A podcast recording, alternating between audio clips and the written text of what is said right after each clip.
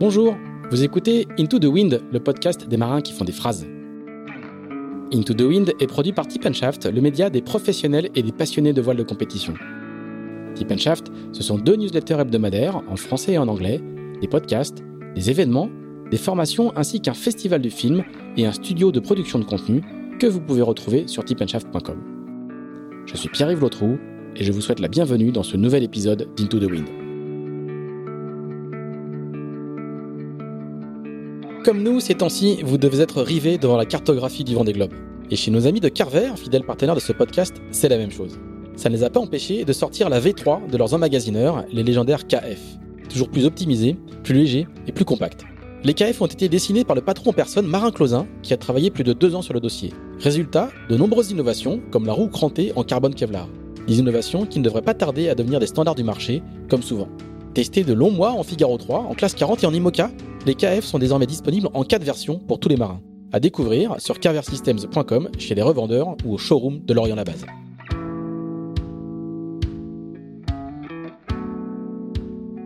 Bonjour Sébastien Joss. Bonjour. Merci de nous recevoir pour ce nouvel épisode euh, d'Into the Wind. Nous sommes dans une très très belle maison avec une vue sur la Laïta. On va pas dire où c'est euh, évidemment, mais juste de l'autre côté de la, la frontière entre le Morbihan et le Finistère. Nous sommes euh, par un vendredi euh, ensoleillé, pendant que euh, tes petits camarades sont en train de faire le vent des globes. Alors toi, comment tu vis? T'étais embarqué, t'as beaucoup navigué, t'as beaucoup aidé Nicolas Troussel, qui vient malheureusement de s'arrêter de manière un peu un peu prématurée. Comment toi, qui a participé plusieurs fois au Vendée Globe, on va y revenir. Comment toi tu vis cette cette cette course depuis depuis la Terre alors qu'on est en plein en pleine descente de l'Atlantique là? Bah alors le Vendée Globe, je vis, je l'ai vécu de deux manières différentes cette, euh, sur cette édition. C'est euh, avec la préparation de Nicolas sur Corum. C'est vrai que euh, il y en a eu six mois vraiment intenses pour mettre au point le bateau, pour la prise en main, pour voilà, pour l'amener au départ. C'était la c'était la mission dans les meilleures conditions. Et puis j'ai tout de suite enchaîné avec Christian Dumar sur la sur la météo pour la direction de course et, et les médias. Donc ça me permet vraiment, voilà, tous les matins à 6 heures, je suis sur mon ordi et bon, je fais les routages, les points, les, j'explique les situations voilà, il y a un vrai échange avec Christian et la, la direction de course du Vendée Globe et ça permet vraiment de le, le, vivre à plein temps. Je fais pas virtual regatta, mais euh, voilà, il y a un petit peu plus d'échange social par ces temps de Covid, donc c'est pas désagréable. Est-ce que tu peux, est-ce qu'on, est-ce qu'on a déjà, est-ce qu'on sait déjà un petit peu ce qui s'est passé euh, sur le sur le bateau de Nicolas? T'as euh, des infos que tu pourrais nous transmettre peut-être? Est-ce que comment comment toi t'as vécu ça à terre? Bah à terre, j'étais très surpris. Euh, c'est vrai que le matin, quand j'ai eu un message de Greg Evrard qui dit bah Nicolas dématé alors qu'il était à moi, au pointage, une demi-heure. C'est le team manager. Team hein. manager de, voilà, de, de l'équipe. Alors qu'une demi-heure avant, j'avais le pointage, il était à 25 nœuds. Euh, je trouvais que tout allait bien, il avait, il avait repris ses marques. Et voilà, bah, grosse surprise, déception pour, euh, bah, pour toute l'équipe qui a vraiment beaucoup travaillé. Euh, les raisons, on les connaît pas. Ça s'est passé de nuit. Je sais qu'il a, ils ont, ils ont, dû, il a dû faire des photos. En tout cas, tout le monde, tout le monde travaille d'arrache-pied là-dessus. Ils sont aussi très transparents pour sur les données voilà, des cas de chargement du, du bateau, de, sur le gréement, sur les tirants. Donc, tout ça, c'est. On va rappeler que c'est un mât monotype. C'est un mât monotype. Il y a beaucoup d'autres bateaux dans la flotte qui ont le même mât, et c'est l'un des premiers, euh, l'un des rares à être tombé. Je crois qu'il y a eu un, il y a Safran qui a perdu un mât, mais c'était pas lié au mât, c'était plutôt lié à une. Voilà, une, une mauvaise utilisation, enfin, voilà. ou un manque d'utilisation. Là, c'est voilà, là c'est une surprise, je pense pour tout le monde. Voilà, donc tout le monde regarde. Et tout, tout le monde, regarde parce que les bateaux, ben forcément, euh, maintenant ils ont des foils très grands, ils ont des coupes de redressement beaucoup plus importants que la génération d'avant et et peut-être qu'on est à la croisée des chemins pour ce Mac qui est monotype et qui date d'une douzaine d'années maintenant, en tout cas en termes de conception euh, structurelle. Avant les foils avant les foils, bien sûr. Ok, donc toute la flotte est dans, dans l'attente et c'est pour ça que Corum va, va, partager les données et donner les, les chiffres de, de, ce qui s'est passé. Euh, voilà, exactement. Et puis surtout, bah, déjà voir le retour euh, à froid de, de Nicolas et puis après d'avoir les, les, données numériques et puis tout, tout, toutes les, les, têtes pensantes du, du milieu vont, vont, vont creuser pour, pour élucider ce problème. Alors, raconte-nous un petit peu. Il faut que j'arrête de dire raconte-nous un petit peu. Tout le monde se moque de moi, mais bon, je vais dire du coup et je vais dire raconte-nous un petit ah non, peu. Je, je, vous le. Si, en si, fait, si. en fait, bon, je, je, vais faire, je vais faire un effort. Est-ce que tu peux euh, nous raconter euh, ce que c'est quand on a été, quand on est encore un marin euh, et, et, un sportif, de, de changer un petit peu de casquette et de devenir euh, ben, euh, consultant, coach, accompagnateur. Je sais pas comment tu peux définir le, le rôle que tu as tenu auprès de, auprès de Nicolas. En tout cas, transférer ton savoir à quelqu'un euh, qui va aller sur une course que toi, tu as, déjà pratiqué à, trois reprises. C'était un, un nouveau rôle pour toi? Comment, comment tu l'as vécu? Alors, c'est un nouveau rôle. Euh, c'est vrai que j'aurais bien voulu être au départ. Après, c'est vrai que mon, mon, mon historique sur les dernières années, euh, les deux dernières années, était le rétro-planning n'était pas idéal pour être au départ. Voilà, avec la, fin du projet Gitana, il y avait il y avait pas de créneau pour être au départ du Vendée Globe, il y avait plus de bateau. Et puis il faut rebondir après un événement comme ça, c'est pas toujours facile. Donc euh, moi j'aime bien partager. Nicolas, ça fait des années qu'on se connaît. Il y avait euh, une attente réciproque, euh, moi de, remettre un peu mon ciré et mes bottes, et Nicolas qui avait envie de découvrir aussi. bah, les il connaissait un petit peu, mais le, tour du monde ça un petit peu moins. Et voilà, le rôle à définir, même avec Greg Everard, le team manager, en fait, on sait pas le définir parce que je peux, je peux tout faire. À la fois, je faisais des manutentions sur les foils, des épissures, et puis, et puis aller naviguer avec Nico, et puis lui vraiment l'aiguiller sur euh, des ressentis de foiler, voilà. Et c'est, c'est du, transfert d'expérience, voilà. C'est à tout point de vue. Je pas, moi, je suis touche à tout, que ce soit équipage solitaire, euh, faire un peu de technique, mettre les mains dans la colle. Enfin, la colle, la résine, j'aime pas trop ça, mais dans la, dans la, voilà, être un peu manuel ça me plaît jusqu'à la limite de mes compétences, mais suis pas juste un pilote. Donc euh, c'était l'idée, c'était d'accompagner Nico et l'équipe et de, donner euh, une partie de mon savoir ou de mon expérience euh, le plus simplement possible. La stratégie en fait pour l'équipe de Corum, c'était d'acheter du temps parce que le, le, timing était très très serré pour eux et donc entre guillemets d'acheter pas au sens de gagner du temps en faisant venir des gens d'expérience de, sur la section. Toi, il y avait Nicolas Limiven. Ça a démarré même bien plutôt euh, dès la construction du bateau. Euh, ils ont fait appel à Michel Desjoyaux avec Meragité parce que double vainqueur de du, du Vendée Globe, euh, chantier naval, voilà. C'est une certaine garantie qu'on construit un bateau avec Michel. bah, peut-être que tout n'est pas peaufiné ou très esthétique, mais tout est fonctionnel. Donc ça, c'est c'était la, la, première pierre à l'édifice du projet. Et puis ensuite, voilà, il n'y a pas beaucoup de temps de navigation. Donc, euh, ils ont essayé d'avoir le, faire du qualitatif en, ayant, en ayant Nico Lulven pour la, performance, euh, moi un petit peu plus pour tout ce qui est opérationnel sur le bateau, plus euh, bah, Nico Troussel euh, qui était une vraie éponge. En tout cas, même s'il faisait pas beaucoup de bruit, il accumule, il, il, il, absorbait tout ça avec grande intelligence. Et puis, ça lui permettait d'avoir pas mal de recul et beaucoup d'avoir un peu moins de pression sur des fois des manœuvres de port, des manutentions, ça lui permettait de pas être là, mais d'être assuré sur le fait que, que, tout pouvait dérouler. Il y avait vraiment une histoire de, confiance qui s'est créée très rapidement avec avec ce petit ce petit noyau dur. Et, là-dessus, il y a aussi euh, Thomas Rouxel qui, qui est venu faire les longues navigations au large. Donc euh, donc c'est sûr que c'était court, intense, mais on n'a pas perdu notre temps. Et au départ du Vendée, on était plutôt serein, en tout cas en termes de, de voilà le bateau, on avait cassé tout ce qui avait cassé presque. mais voilà, on avait, je pense que toute l'équipe avait fait vraiment du bon boulot et bon ben l'histoire, hein, l'histoire s'est arrêtée un peu prématurément, mais ça fait partie euh, des projets du Vendée Globe. Du coup, ça t'a, ça t'a donné envie, ça, ça t'a confirmé dans ton envie de naviguer sur ces, sur ces bateaux-là, toi qui as fait de l'ultime pendant, pendant de longues années là? Oui, bah, c'est des bateaux ouais, qui, qui, volent presque aussi, mais c'est on, on, est on est sur de. C'est sûr qu'après, à, à, la fin de l'ultime avec Gitana, j'étais clairement refroidi, hein, même un peu dégoûté parce qu'on y consacre beaucoup d'énergie, c'est on prend des risques et j'avais perdu un peu le goût d'aller d'aller en mer et de retourner. Parce que, bateau, parce que c'est des bateaux trop gros, trop trop exigeants et, et qui qui récompensent peu en termes de. Non, pas juste parce que quand une histoire euh, aussi intense s'arrête, euh, on se remet à on se retrouve un peu sur le trottoir en se disant bon bah, on est super exposé, euh, on y on y consacre 100% de notre temps et puis du jour au lendemain ça s'arrête et, bon bah c'est pas évident de, de repartir euh, comme ça voilà. Et donc oui bah, de, de, de, redémarrer avec euh, Corum, ils on remet un pied à l'étrier, ça puis il y avait une bonne ambiance, euh, voilà, c'était convivial, puis, et puis bienveillant, puis voilà, c'était. Ma question c'était est-ce que ça t'a donné envie ou oui, t'as confirmé euh, non, envie, envie de faire, de faire bah, le Vendée sur ces bateaux-là parce que entre le, entre le Vendée et Gitana sur un bateau qui était la première génération de Filer, voilà, ouais, ouais, et, oui, et, et celle-là, au, au début j'ai trouvé ça très dur.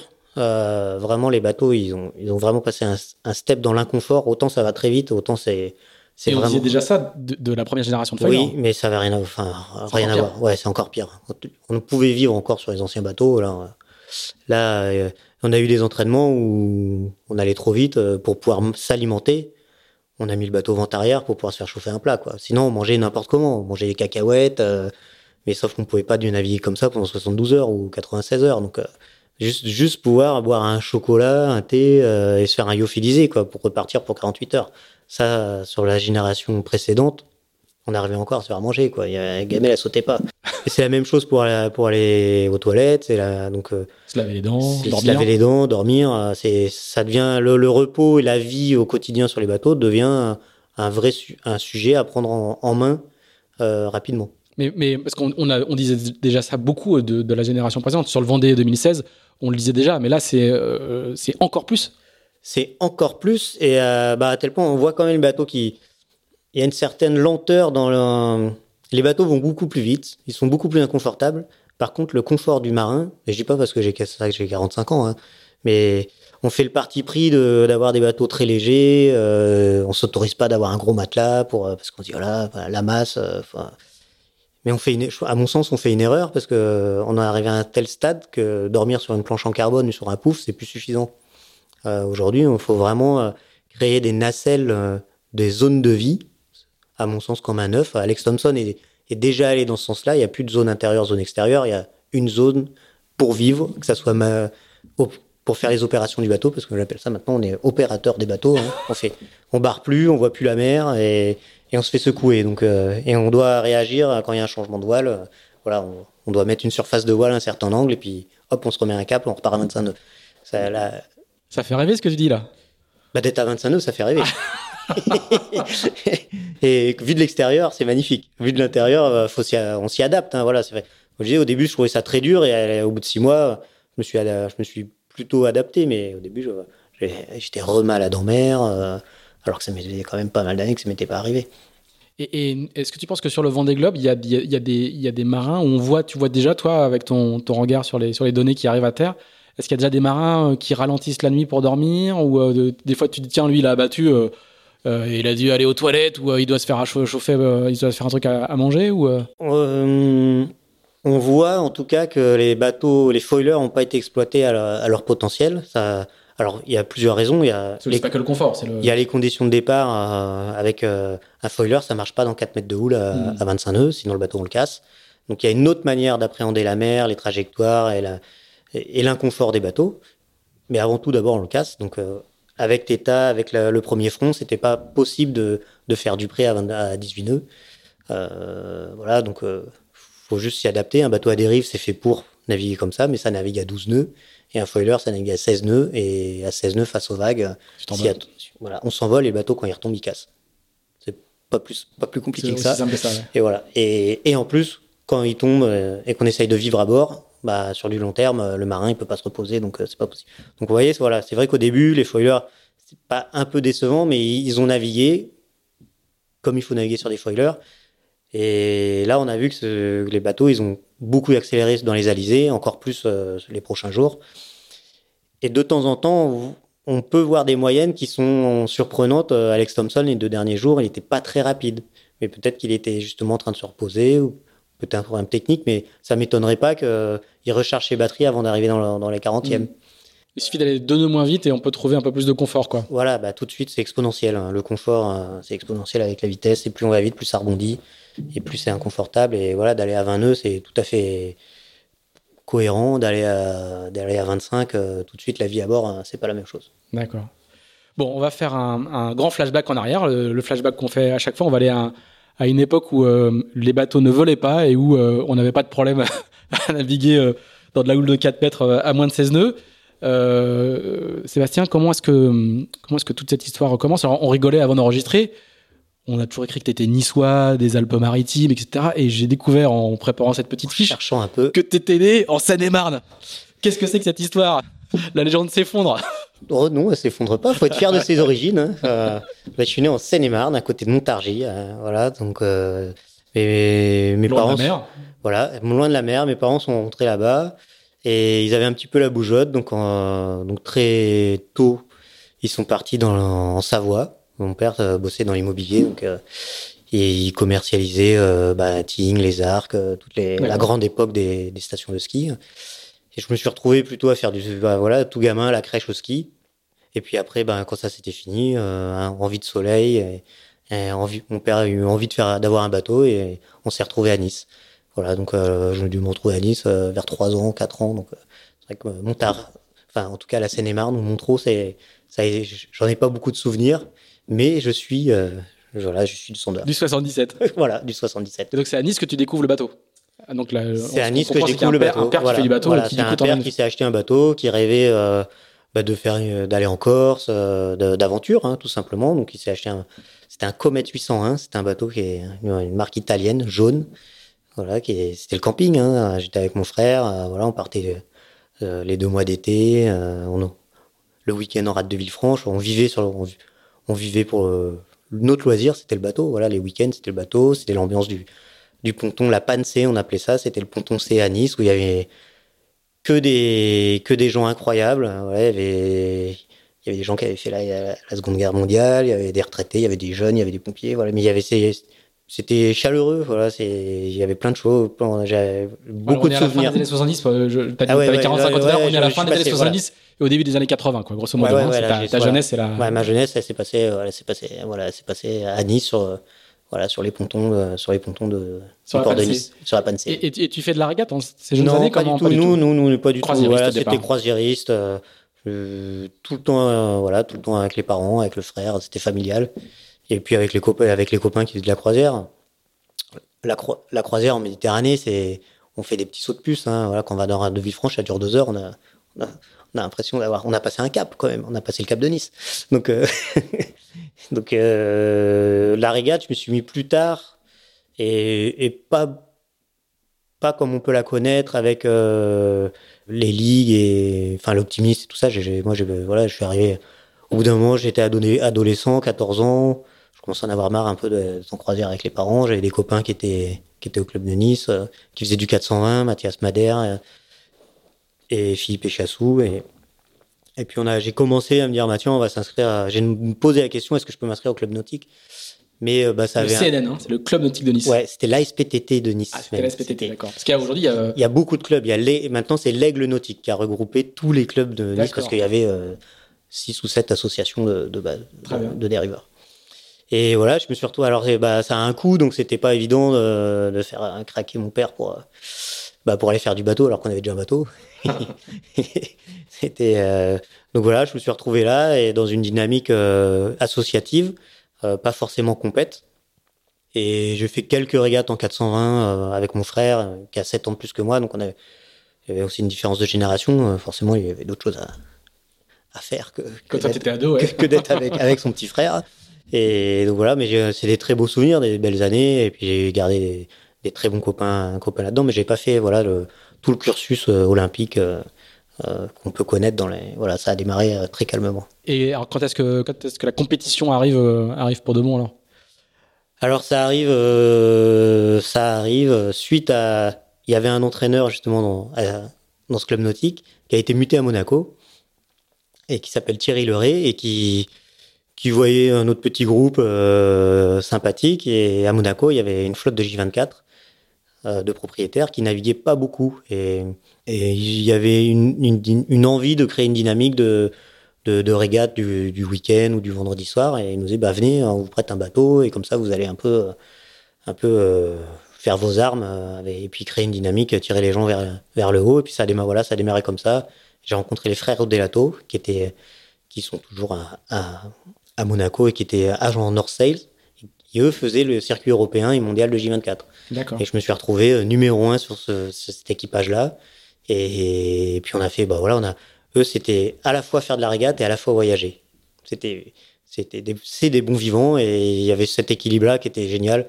Ça pouvait se pouiller sur l'eau euh, pour essayer d'être au meilleur niveau parce qu'ils sont perfectionnistes et à la fois ça pouvait vraiment être très, c'était toujours très décontracté. Euh, à terre. Et pendant 4-5 ans, j'ai fait le circuit J24 mondial avec, ces, avec, avec cet équipage. Alors, c'est un, un, circuit, euh, à l'époque, en France, il y avait aussi, euh, on en a parlé la dernière fois dans, dans, le podcast précédent, il y avait le First Class 8 qui était, qui était aussi très très développé, mais qui n'était qui pas aussi international que, que, le J24 qui a longtemps été encore même encore quelques années une, une classe très très développée très dynamique ouais. oui, dans tous les pays en Italie en, en Italie aux États-Unis en Angleterre en Angleterre voilà les entraînements d'hiver à la Gêne c'était 100 bateaux sur la ligne de départ voilà, au mois ça. de février ou quand on allait, euh, on allait sur le lac Ontario faire euh, championnat du monde, il y avait 250 bateaux. Euh, c'était voilà. Alors quand on a 17 ans, on voyage, on fait du bateau, on découvre tout un univers qui est qu'on n'imaginait pas. C'est vrai que c'est moi ça, ça m'a ça m'a tout de suite attiré. Et j'étais pas forcément très assidu à l'école, donc je pensais plus à, à, aller faire du bateau avec mes copains que, que d'aller au lycée. Quoi. Et, et, t'avais déjà envie d'en faire un, une carrière, un métier, ou c'était du tout Non, pas du tout. Non. Bah non, parce qu'à Nice, euh, le côté professionnel de la course au large, ça, on le connaît pas. C'est du yachting. C'est donc c'est des, des bateaux classiques ou c'était les Wally ou des, les Swan à l'époque et les Wally n'existaient pas trop encore. Et donc déjà quand on faisait les, les grandes courses comme la New Largue, euh, la semaine d'Antigua, la Heineken euh, et la Giraglia, on était voilà, on faisait de la compétition en Méditerranée. Et mais c'est pas un métier. Moi mon père m'a dit tu seras jamais clochard de ponton quoi. Et ça ça ça m'a toujours marqué parce que parce que c'était pas évident de, de se dire bah je savais pas qu'on pouvait en vivre que c'était un métier mais par contre, euh, je savais que c'était pas cautionné, en tout cas par le, par le, par le paternel. Donc, euh, et il a mis du temps avant de comprendre hein, que qu'il y a une vraie économie dans la course au large et qu'on. Mais qu'elle n'était pas à Nice, quoi. Mais qu'elle n'était pas à Nice et et que oui, c'est c'est incertain, on sait pas où on va, euh, on n'a pas de, de, visibilité sur le sur l'avenir, mais mais on a une chance incroyable de pouvoir justement avoir cette vie, enfin passionnante, quoi. Alors du coup, comment Donc, euh, à, quel moment tu décides de, tu décides quand même de, tenter ta chance Du coup, du coup bah, je me retrouve en lycée professionnel à Antibes, dans, en mécanique navale, voilà. Et donc mon bac en poche, euh, il y avait le Crédit Agricole qui qui faisait une sélection, le Challenge Crédit Agricole en Bretagne. Voilà, j'en avais beaucoup parlé dans le, dans le podcast précédent avec, euh, avec Christian Lepape. Voilà, et j'en avais entendu parler par Nicolas Béranger qui faisait du 420 à l'époque. Voilà, qui, était lui de Sanard, comme il disait rien. Un, un, peu plus loin. Voilà, un petit peu plus loin. Et donc on se connaît, voilà. Nicolas Béranger qui lui l'avait l'avait remporté. Il l'avait remporté deux ans avant, voilà. Et comme il revenait, que c'était un c'était un copain des, des, clubs nautiques, quoi. On s'est dit, bah avec. Donc lui, il était monté, il était, il était monté en Bretagne. Il était monté en Bretagne, faire ses Figaro. Voilà, et faire ses années Figaro. Il a dit, putain, là-bas c'est génial, c'est incroyable. J'ai, j'ai fait. Mais nous, on n'était même pas au courant que ça, ça existait. Ouais. Donc, euh, ouais, bah là, l'idée a germé dans notre avec nos copains, avec Mathias Madère, justement, on s'est dit, bah, tiens, il faut monter en Bretagne, mais on n'a pas de sous, on n'a pas de voiture, comment on fait? Moi, j'avais 17 ans, lui en avait 18, il avait son permis, donc son, son père nous a prêté sa 405. Moi, je suis allé faire les chips euh, du coin pour essayer d'avoir 50 euros, 50 balles à l'époque pour, euh, bah, pour payer l'aller-retour. Après, on avait un copain qui avait un appartement à Begmey et un studio qui nous l'a ah, prêté. Donc voilà, c'était système D, mais coûte que coûte, fallait que voilà le dossier. On avait envoyé nos dossiers, les dossiers étaient avec accepté pour faire la phase de sélection euh, équipage. On s'est dit, bon, bah, il faut qu'on monte, quoi. Voilà, on n'a pas le choix.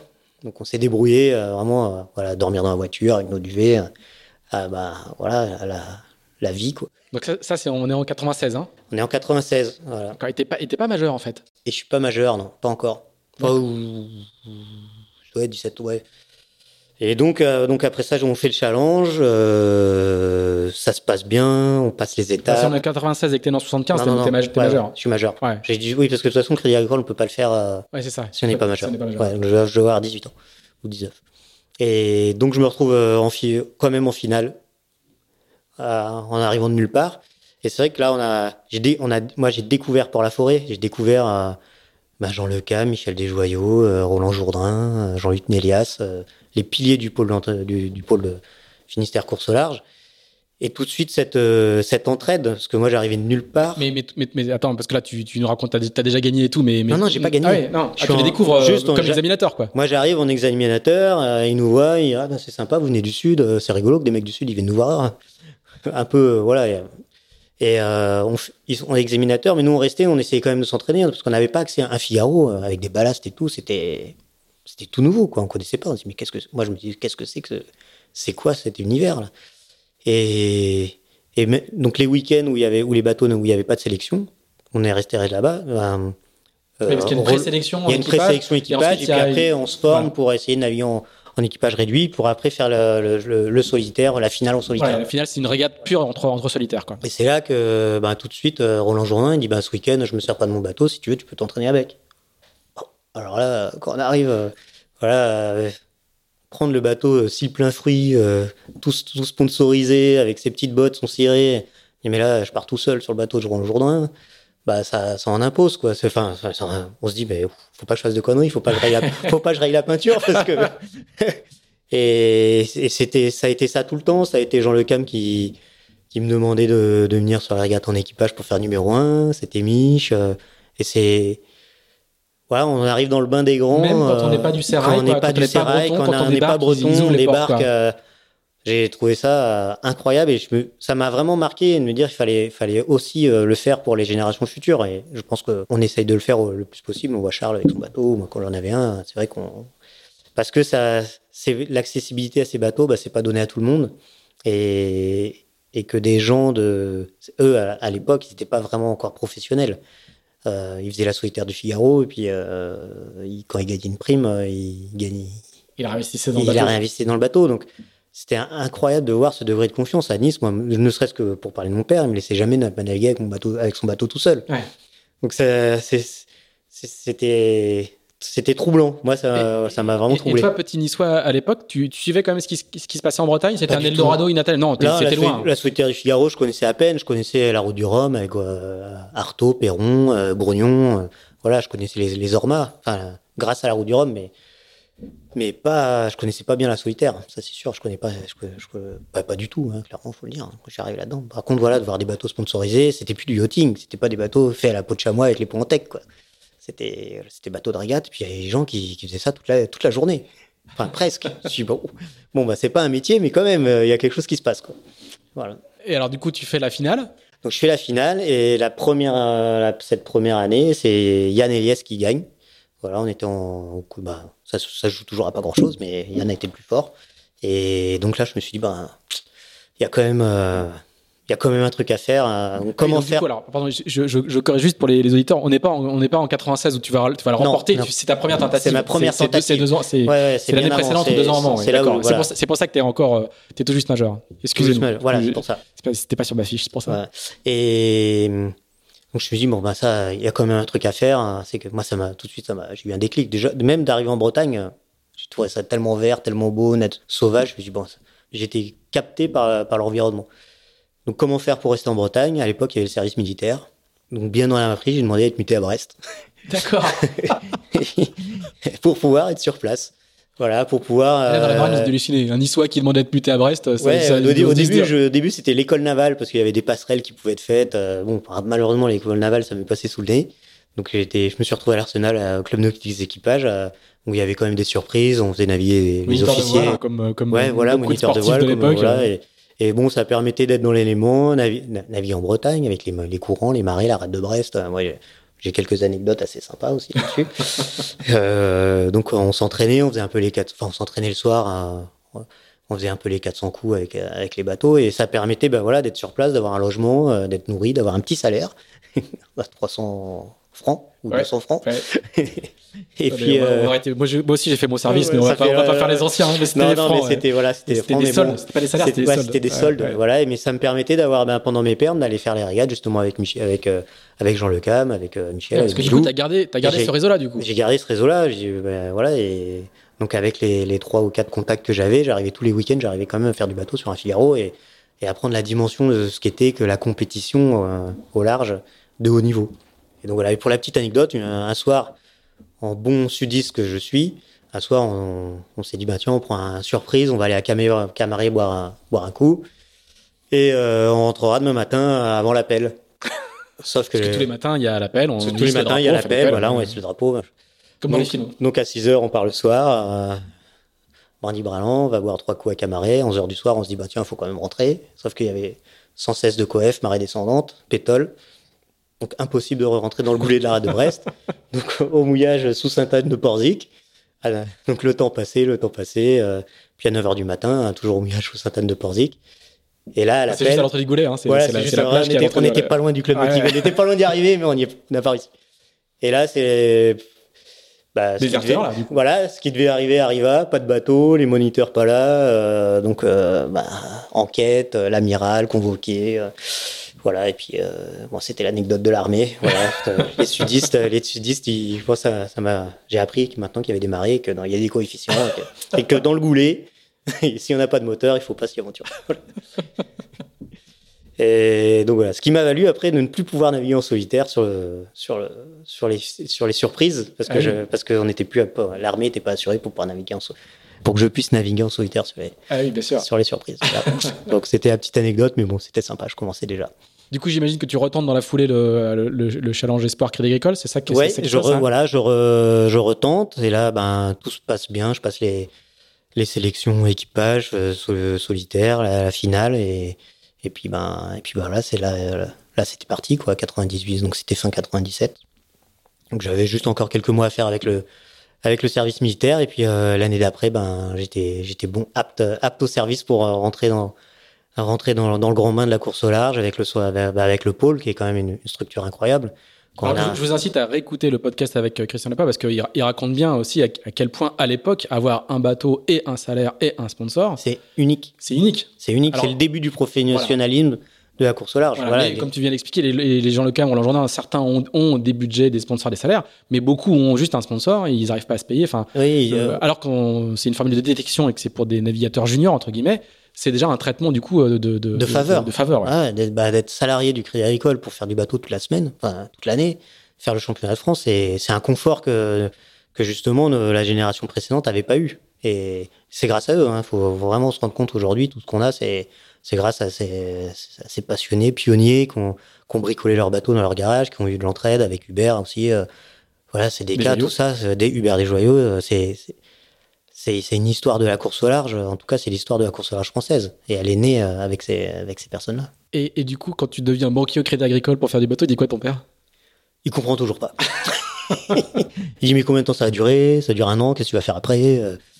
Écoute, on verra. Moi, je suis content. Donc euh, voilà, bah après bah on fait ce, on fait le championnat de France. On, bah ce qui est incroyable au pôle, c'est qu'il y a tout. On apprend à faire de la météo, on apprend à faire du bateau, on apprend à se remettre en question.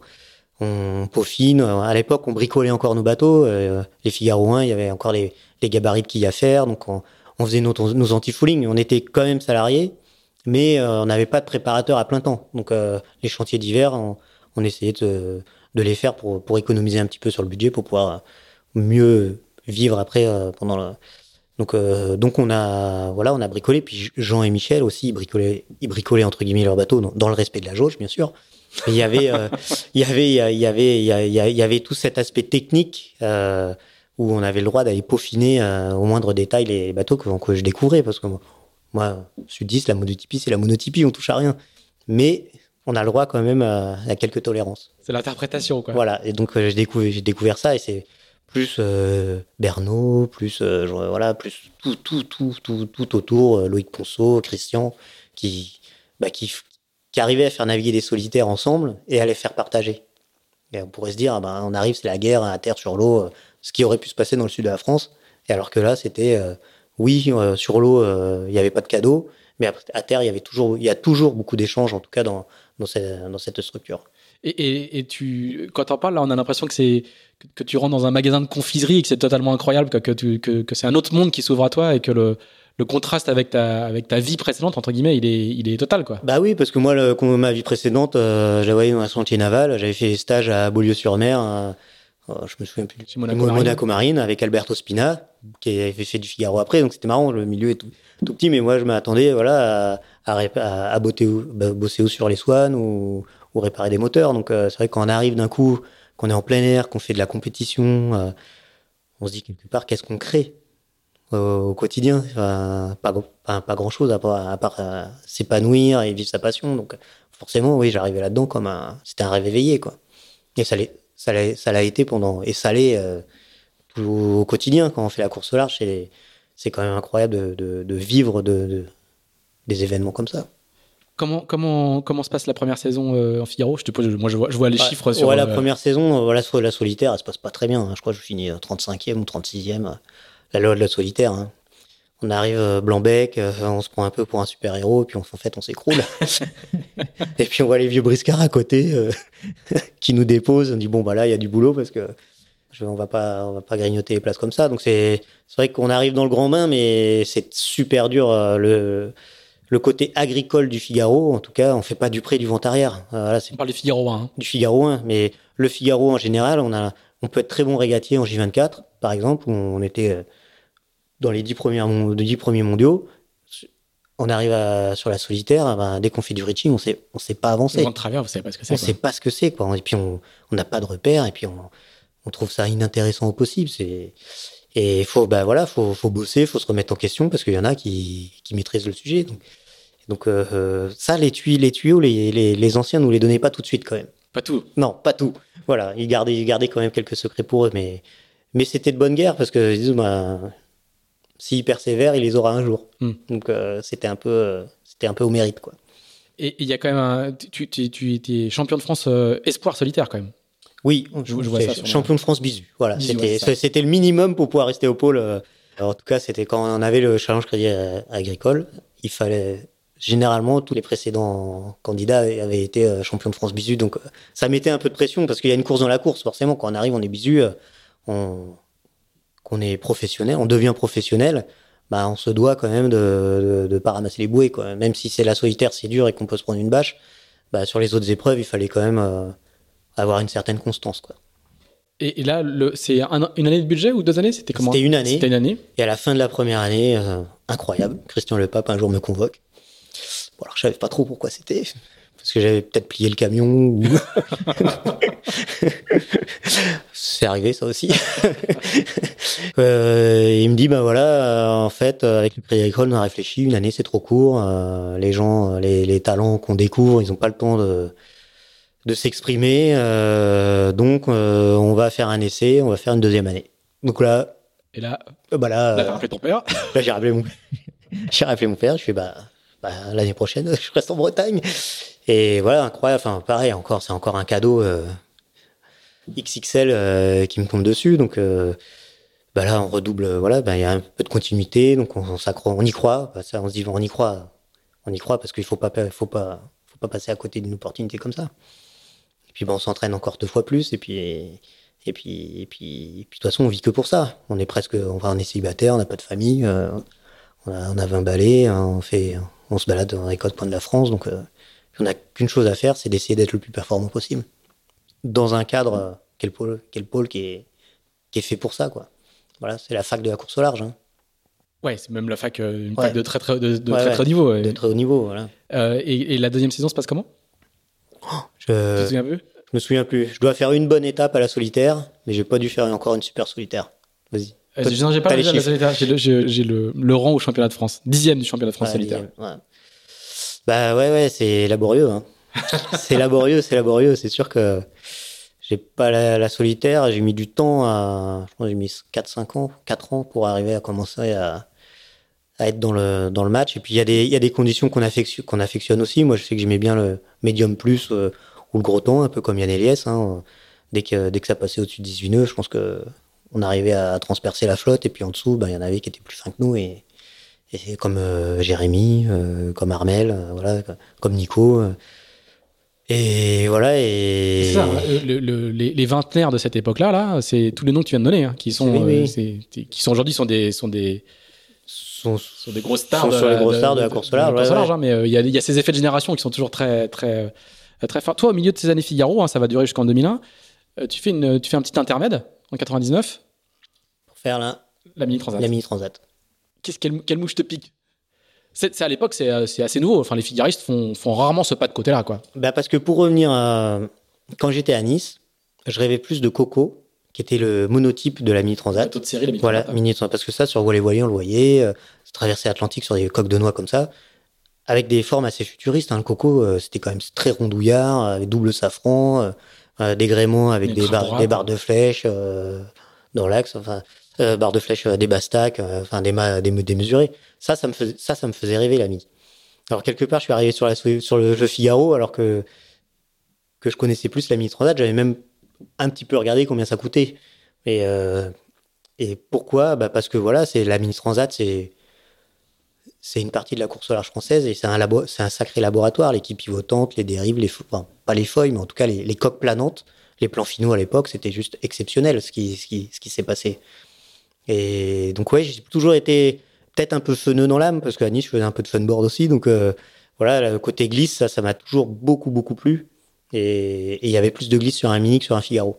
Donc euh, pourquoi? Donc voilà. Du coup, j'avais euh, donc j'avais rencontré des gens. euh, avant ça, avant ça, en fait, j'ai zappé un épisode. C'est que c'est qu'avant de monter en Bretagne, j'avais fait une transatlantique avec mon papa qui voulait faire la transat des Alizés. Donc on avait réalisé. et aux Antilles, mon père m'avait laissé son bateau pendant six mois ou sept mois. Donc j'ai pu bourlinguer dans tout l'arc antillais, très, très jeune. Et, là-bas, j'ai rencontré des, un couple, un jour au marin, qui, j'étais en train de refaire mon plein d'eau et mon plein de gasoil, qui me disent, bah, au fait, on cherche un bateau pour aller à Sainte-Lucie, est-ce que tu pourrais nous amener? Moi, j'ai dit, bah oui, euh, venez demain après-midi, je vous amène, il y a trois heures de navigation. Et en fait, ce couple-là, c'était les, dirigeants de Créaline, de la société qui, faisait des purées fraîches à l'époque. Et ils ont suivi mon parcours avec le Crédit Agricole et tout ça. Et à la fin du Crédit Agricole, de la deuxième année du challenge du Crédit Agricole, ils m'ont rappelé, ils m'ont dit, Seb, j'étais toujours en contact avec eux, mais ils m'ont Seb, euh, bah, qu'est-ce que tu veux faire On t'accompagne dans le bateau. Ah, viens nous voir à Granville. Donc à Coutainville, c'était. Donc euh, viens nous voir, hein, comme ça on discute et puis tu, nous dis, euh, tu nous dis combien ça coûte. Euh, et puis, puis on verra si on, on, peut aller avec toi.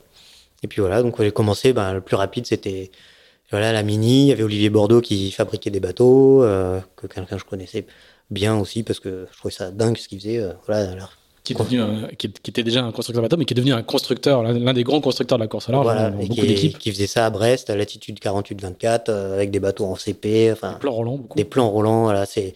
Donc moi, bah pareil, je passais un petit peu de temps chez Olivier, je voyais ça, c'était un peu le poulailler, hein, il y avait de la poussière partout. Euh, c'était... Mais une énergie folle, euh, et puis voir, voilà, voir la construction d'un bateau, je l'ai jamais vu, l'équipe pivotante. Là, là-dessus, il y avait Denis Lien aussi qui fabriquait son bateau, Monica Liquide. Donc, j'ai découvert tout, tout ce côté. Euh... Ah, tu fais beaucoup de name dropping, hein, mais c'est, euh, moi je connais bien cette, cette époque-là. Je, je, je, débutais le mini aussi euh, en même temps, mais tout ça, c'est des, des, noms de gens qui faisaient des protos. Qui faisaient des protos, très, voilà, très beaux bateaux. Et, à l'époque, le monde des prototypes dans la mini transat était dominé à la fois par les plans finaux, qui étaient vraiment les, les, la référence absolue, hein, et par les bateaux de Pierre Roland, qui venaient de dessiner aussi le Pogo 1. Voilà, qui n'était pas architecte naval, enfin, qui est architecte naval, mais c'était pas son vrai, c'était pas son vrai métier. il faisait ça pour, voilà, il faisait ça pour et donc, il dessinait aussi des protos. Et il dessinait aussi des protos. Et voilà. Dont Monica Liquide. Dont Monica Liquide. Qui, une référence qui était à une référence à Karen Liquide, qui était un, voilà, qui était le bateau de Sébastien Magnien qui avait gagné deux mini transat avant. Alors, il, a, il, il, avait gagné 97 et il allait gagner 99. Voilà. Vous savez tout pour que ça soit pas, voilà. pour qu'il n'y ait pas trop d'entre-soi dans la conversation. Parce que sinon, et, donc voilà, bah, voilà, donc euh, bah, quand on débarque, voilà, on débarque de Nice, on découvre tout, tout l'univers du nautisme de, qui se passe en Bretagne et qui est, qui est une richesse incroyable parce que il y a la monotypie, il y a le pot d'entraînement, il y a aussi les, il y a aussi les mini transats qui sont hyper dynamiques, mais qui c'est pas la même activité, c'est pas la même, c'est pas les mêmes profils de, de marins, de régatiers. Euh, voilà, il y en a un qui et donc voilà. Bon bref, j'ai découvert euh, découvert tout ça. Et donc pourquoi la mini transat Parce que cette rencontre aux marins euh, en Martinique une fois de, de Anne et Christophe. Et du, et du, coup, il t'accompagne sur et la mini. Et du coup, il m'accompagne sur la mini. Tu loues un bateau? Tu fais construire un bateau? Je loue un bateau. Alors, je loue le premier bateau qui était Akuna Matata, qui était un plan CP, un plan roulant en CP. Alors là, pareil, découverte totale euh, des mâts Bastac, euh, première navigation, je les mate. Voilà. Parce que ça c'est fait. Ça c'est fait, j'avais compris la Bastac. La haute Bastac, parce qu'on pouvait régler toutes les Bastac. Donc là, bah, donc deuxième navigation, j'appelle Michel Desjoyaux quand même. parce que je... Bien sûr. Viens là, on va t'expliquer comment ça marche. T'as dû, dû te faire chambrer. Un peu. Moi, j'aime bien me faire chambrer, au moins ça fait rien. donc, euh, donc voilà, et puis donc je, je, faisais les deux saisons, pareil, je faisais le Figaro et le Mini Transat. Et donc j'ai fait mes qualifications. Et à la fin de ma qualification au mois d'août, euh, pour la petite histoire, en fait, Olivier Bordeaux fabriquait un deuxième bateau qui était un, un plan roulant mais en carbone, celui-ci, et sur une carène planante et, qui devait louer un, américain et l'américain a, décliné en fait l'invitation quelques mois avant le, deux semaines avant le départ. Donc a pas payé Olivier et, donc Olivier il m'appelle fin août il me dit ben j'ai le bateau sur les bras là est-ce que tu est-ce que tu le prends euh, pour bah, ça serait cool que ce soit le dernier bateau qui court la mini transat parce que parce que sinon euh, je suis un peu dans la dans la dèche et là, c'est parti, qualification à l'arrache, euh, Port-Laf, Riron, Port-Laf, euh, pour arriver euh, une journée avant Concarneau, avant la, la date limite à, la date limite à Concarneau. Et puis, et puis départ, hein. voilà, qui était, voilà, qui était vite de départ. Et puis après, c'était parti. Ça a été la mini transat la plus dure. Parce qu'il y a eu une grosse dépression dans le golfe Gascogne, beaucoup d'abandon. Et donc, bah, fait demi-tour, en fait. Il y avait une bouée. Alors, moi, j'étais préparateur d'un garçon qui s'appelle Olivier de Roffignac, que beaucoup de marins de la course à large connaissent parce que euh, il s'occupe des dossiers d'assurance chez. Euh, c'est le patron de News France. Et du coup, j'étais son préparateur en 99 à, à Concarneau. Et il y a beaucoup de marins qui ont choisi d'aller jusqu'à Parmar et de rentrer. Euh, Parmar était beau de dégagement et de rentrer parce qu'effectivement, les conditions annoncées allaient être très très dures. Et je crois qu'il y a moins de 50% de la flotte qui finit. Exactement. Ouais, il y a eu De- c'est vrai, une grosse hécatombe avec des, bah, des chavirages, des bateaux coulés. euh, euh, Et c'est à l'issue de ça que les, les les qualifications, pour la sont devenues beaucoup plus très très dures. très très dures. Ouais, ouais, ouais. Mais c'est vrai parce que sur sur la population d'une flotte de mini transat, il y a des professionnels, il y a des amateurs éclairés, et il y a des amateurs tout court. Il y avait des, des gens qui qui pouvaient euh, ne pas avoir fait de bateau avant de partir sur une transatlantique. euh, Les qualifs par étaient très courtes. Il fallait Et il y faire, avait comme tu l'as dit, un, 300 aller- un, ouais, un un aller-retour dans la forêt. Voilà, euh, sans, sans timing euh, minimum. Alors qu'aujourd'hui, ils ont euh, une qualif de 1000 milles à faire hors course, euh, quasiment euh, plus de 1500 ou 2000 milles à faire en, en- en course, etc. etc. Ouais. Ça, c'est, euh, ça, c'est beaucoup, euh, beaucoup durci. Quel souvenir tu gardes de, cette, euh, de, de la Transat? Parce qu'elle elle, elle s'arrête. euh, Bah, ça arrête un peu vite. Donc, première vite. étape, ça se passe plutôt bien. On arrive à quatrième ou cinquième. Plus. T'as les... Non. voilà, c'est ça. C'est... quatrième, pardon. Ouais, quatrième, Quatrième. c'était bien. Et puis, bah, donc, pareil, là, il y avait Erwan Tabari aussi. Hmm. Donc, euh, qui faisait avec euh, son petit mini Armaluc, parce qu'il avait un plan finaux magnifique. Et puis, de la deuxième étape, euh, au bout de 200, peut-être 24 heures de course, hop, la quille qui, la quille, les paliers de quilles, en fait, qui s'arrachent du bateau. Donc, bah voilà, la mini transat, c'était fini. Donc, retour, retour au marin. Tu perds le bateau, hein Et je, on perd le bateau, on l'a retrouvé euh, 3-4 ans après. Ah ouais Ouais, ouais, il a fait le tour de l'Atlantique, le bateau. Il est revenu, euh, et on, est- on a été retrouvé en Écosse. En Écosse. Ouais. Il a, Alors que tu. Il est revenu par le Gulf Stream. au, au large de Canaries, quoi. Au large de Canaries. Il a fait la boucle euh, Ah oui, complète. Voilà. Et donc, bah, voilà, j'ai fini à mine transat sur le bateau de Luc Coquelin. Quelque part, c'était sympa. J'ai quand même fait une transat, mais euh, pas comme j'avais imaginé. Voilà. Effectivement. Alors, en, en rentrant, retour, retour au Figaro, et là, ça commence à mieux marcher. hein. Et tu vas, tu vas enchaîner. Et euh, au début des années 2000, là, tu fais même deuxième de la solitaire en 2001. Voilà. Là, là, Troisième Tour de Bretagne, troisième de la, la Générale. Là, c'est bah, voilà, ça commençait à s'aligner. Là, voilà, L'expérience commençait à payer parce que c'est bah, c'est c'est long hein, d'arriver à avoir le niveau au Figaro, c'est c'est incroyable. Puis, et puis plus on y reste, plus on est bon. C'est ça qui c'est ça qui est dur. Et, et, euh, et dans, ces, dans ces années-là, tu, tu, tu trouves des sponsors? Comment ça se passe du côté de, dans, dans- cette partie-là? Parce que Kraline, t'as. t'as- Créaline a continué à m'accompagner euh, jusqu'à un jour, où, donc euh, pendant deux ans. Créaline, ça a duré deux ans de plus. Et un jour, Michel euh, Desjoyaux m'appelle en me disant Seb, il y a un casting. Donc on passe à, au Vendée Globe. Il y a un casting qui est en train de se faire euh, via Jean-Jacques Laurent euh, de PRB, qui avait fait un repas avec un monsieur qui s'appelle Daniel Bréfort, qui était euh, PDG de, donc de la société VMI, qui a dit Moi, je veux faire le Vendée Globe, comment on fait? Donc Jean-Jacques a dit T'inquiète pas, j'ai des copains, je, saut des bancs ouvre un bateau, euh, tiens, signe là, achète le bateau. Et donc, monsieur Bréfort, à la fin du repas, il se retrouve avec un bateau sur les. un Imoca 60 sur les, sur les bras en disant bah, Maintenant, bah, il va falloir remettre quelqu'un dessus parce Voilà. que. Tu, tu vas hyper vite, mais c'est Ouais, vraiment c'est- emblématique de la manière dont fonctionnent le- le- les entreprises vendéennes de l'époque, puisqu'il y a, y a une surreprésentation des sponsors vendéens dans le Vendée Globe encore aujourd'hui. hein. Hum, hum, hum. Euh, et là, effectivement, on voit le rôle de, de Jean-Jacques Laurent, le patron de PRB, qui a déjà euh, qui a déjà gagné le Vendée Globe avec Michel voilà. et qui on prépare le, le Vendée Globe d'après. Lui, il a Vincent Rioux comme euh, Exactement, comme, nouveau skipper. skipper. ouais. et qui du coup, quand il va chasser, par exemple, il, il- il est avec ses, ses copains chefs d'entreprise de, De de Vendée. Vendée, et c'est là qu'il rencontre euh, c'est Daniel Breffort, discute, euh, voilà, Daniel avec. Daniel Breffort, qui avait déjà ça derrière la tête, et puis qui, est- voilà, les, qui, qui ont commencé à discuter, et puis euh, Jean- Jean-Jacques, je pense, a très bien vendu le Vendée Globe en disant, c'est super, il faut y aller, c'est incroyable. Et donc deux patrons vendéens pour trouver un bateau, bah, ils vont appeler un troisième patron Un troisième qui, est patron celui- vendéen, qui, est, qui est- qui est- qui est le couple qui est à la tête de Sodebo. Voilà, c'est ça. Et, Et toi à l'époque, c'est dans tes, c'est dans tes, c'est dans tes pensées faire le Vendée Globe, c'est des, c'est Ben, un enchaînement logique après les Figaro. Non, et, bah, moi, dans ma vie, il n'y a pas d'enchaînement logique dans la carrière de course au large. C'est, comme je dis, je viens du, euh, Sud, on m'a dit que c'était jamais un métier, euh, donc je prenais, euh, je prenais année ou saison par saison en, me disant peut-être t'as une bonne étoile, mais en tout cas, vis à 100% ce que, ce que, ce que t'as au, au présent, et puis tu verras, tu verras plus tard. Comme ça, si demain faut retourner euh, dans un champ, faire de la mécanique, bah, je ferai de la mécanique, mais, mais je, je me, suis jamais projeté, en tout cas, au carriériste euh, de la course au large, de dire euh, faut gagner un solitaire, ou faut. J'ai toujours pris les projets, euh, peut-être à, à défaut, parce que ça me permettait pas de persévérer dans une série et puis de d'arriver au Graal sportif, mais en tout cas, ça m'a permis de rebondir et de, continu, de, de continuer à vivre euh, cette passion et se, se réveiller. Donc, je me retrouve euh, au casting avec Michel, Eric Coquerel, Michel, est directeur, de, enfin, il, il est membre, direct- il est membre du jury. et membre du jury, Eric Coquerel, Et qui à l'époque est le patron d'éphémère. le patron d'éphémère. Il n'est pas encore, il pas la carrière politique. Il, n'est pas, pas, encore député euh, France voilà. Insoumise. Et Monsieur Bréfort et Didier Soumet, qui était aussi euh, de la société VMI. Donc là, il y a le casting, il y avait Hervé, Hervé Jean, Karine Fauconnier, Sidney Gavinier et moi. Voilà. Du Bollinge. Du Bollinge. Voilà, avec quatre profils différents. Voilà, des vieux briscards, des tours du. Donc voilà, et puis le, le, ben, le, le, contact est passé assez vite en fait. Donc quasi tout de suite avec, avec Monsieur Bréfort. Et puis c'était parti. voilà.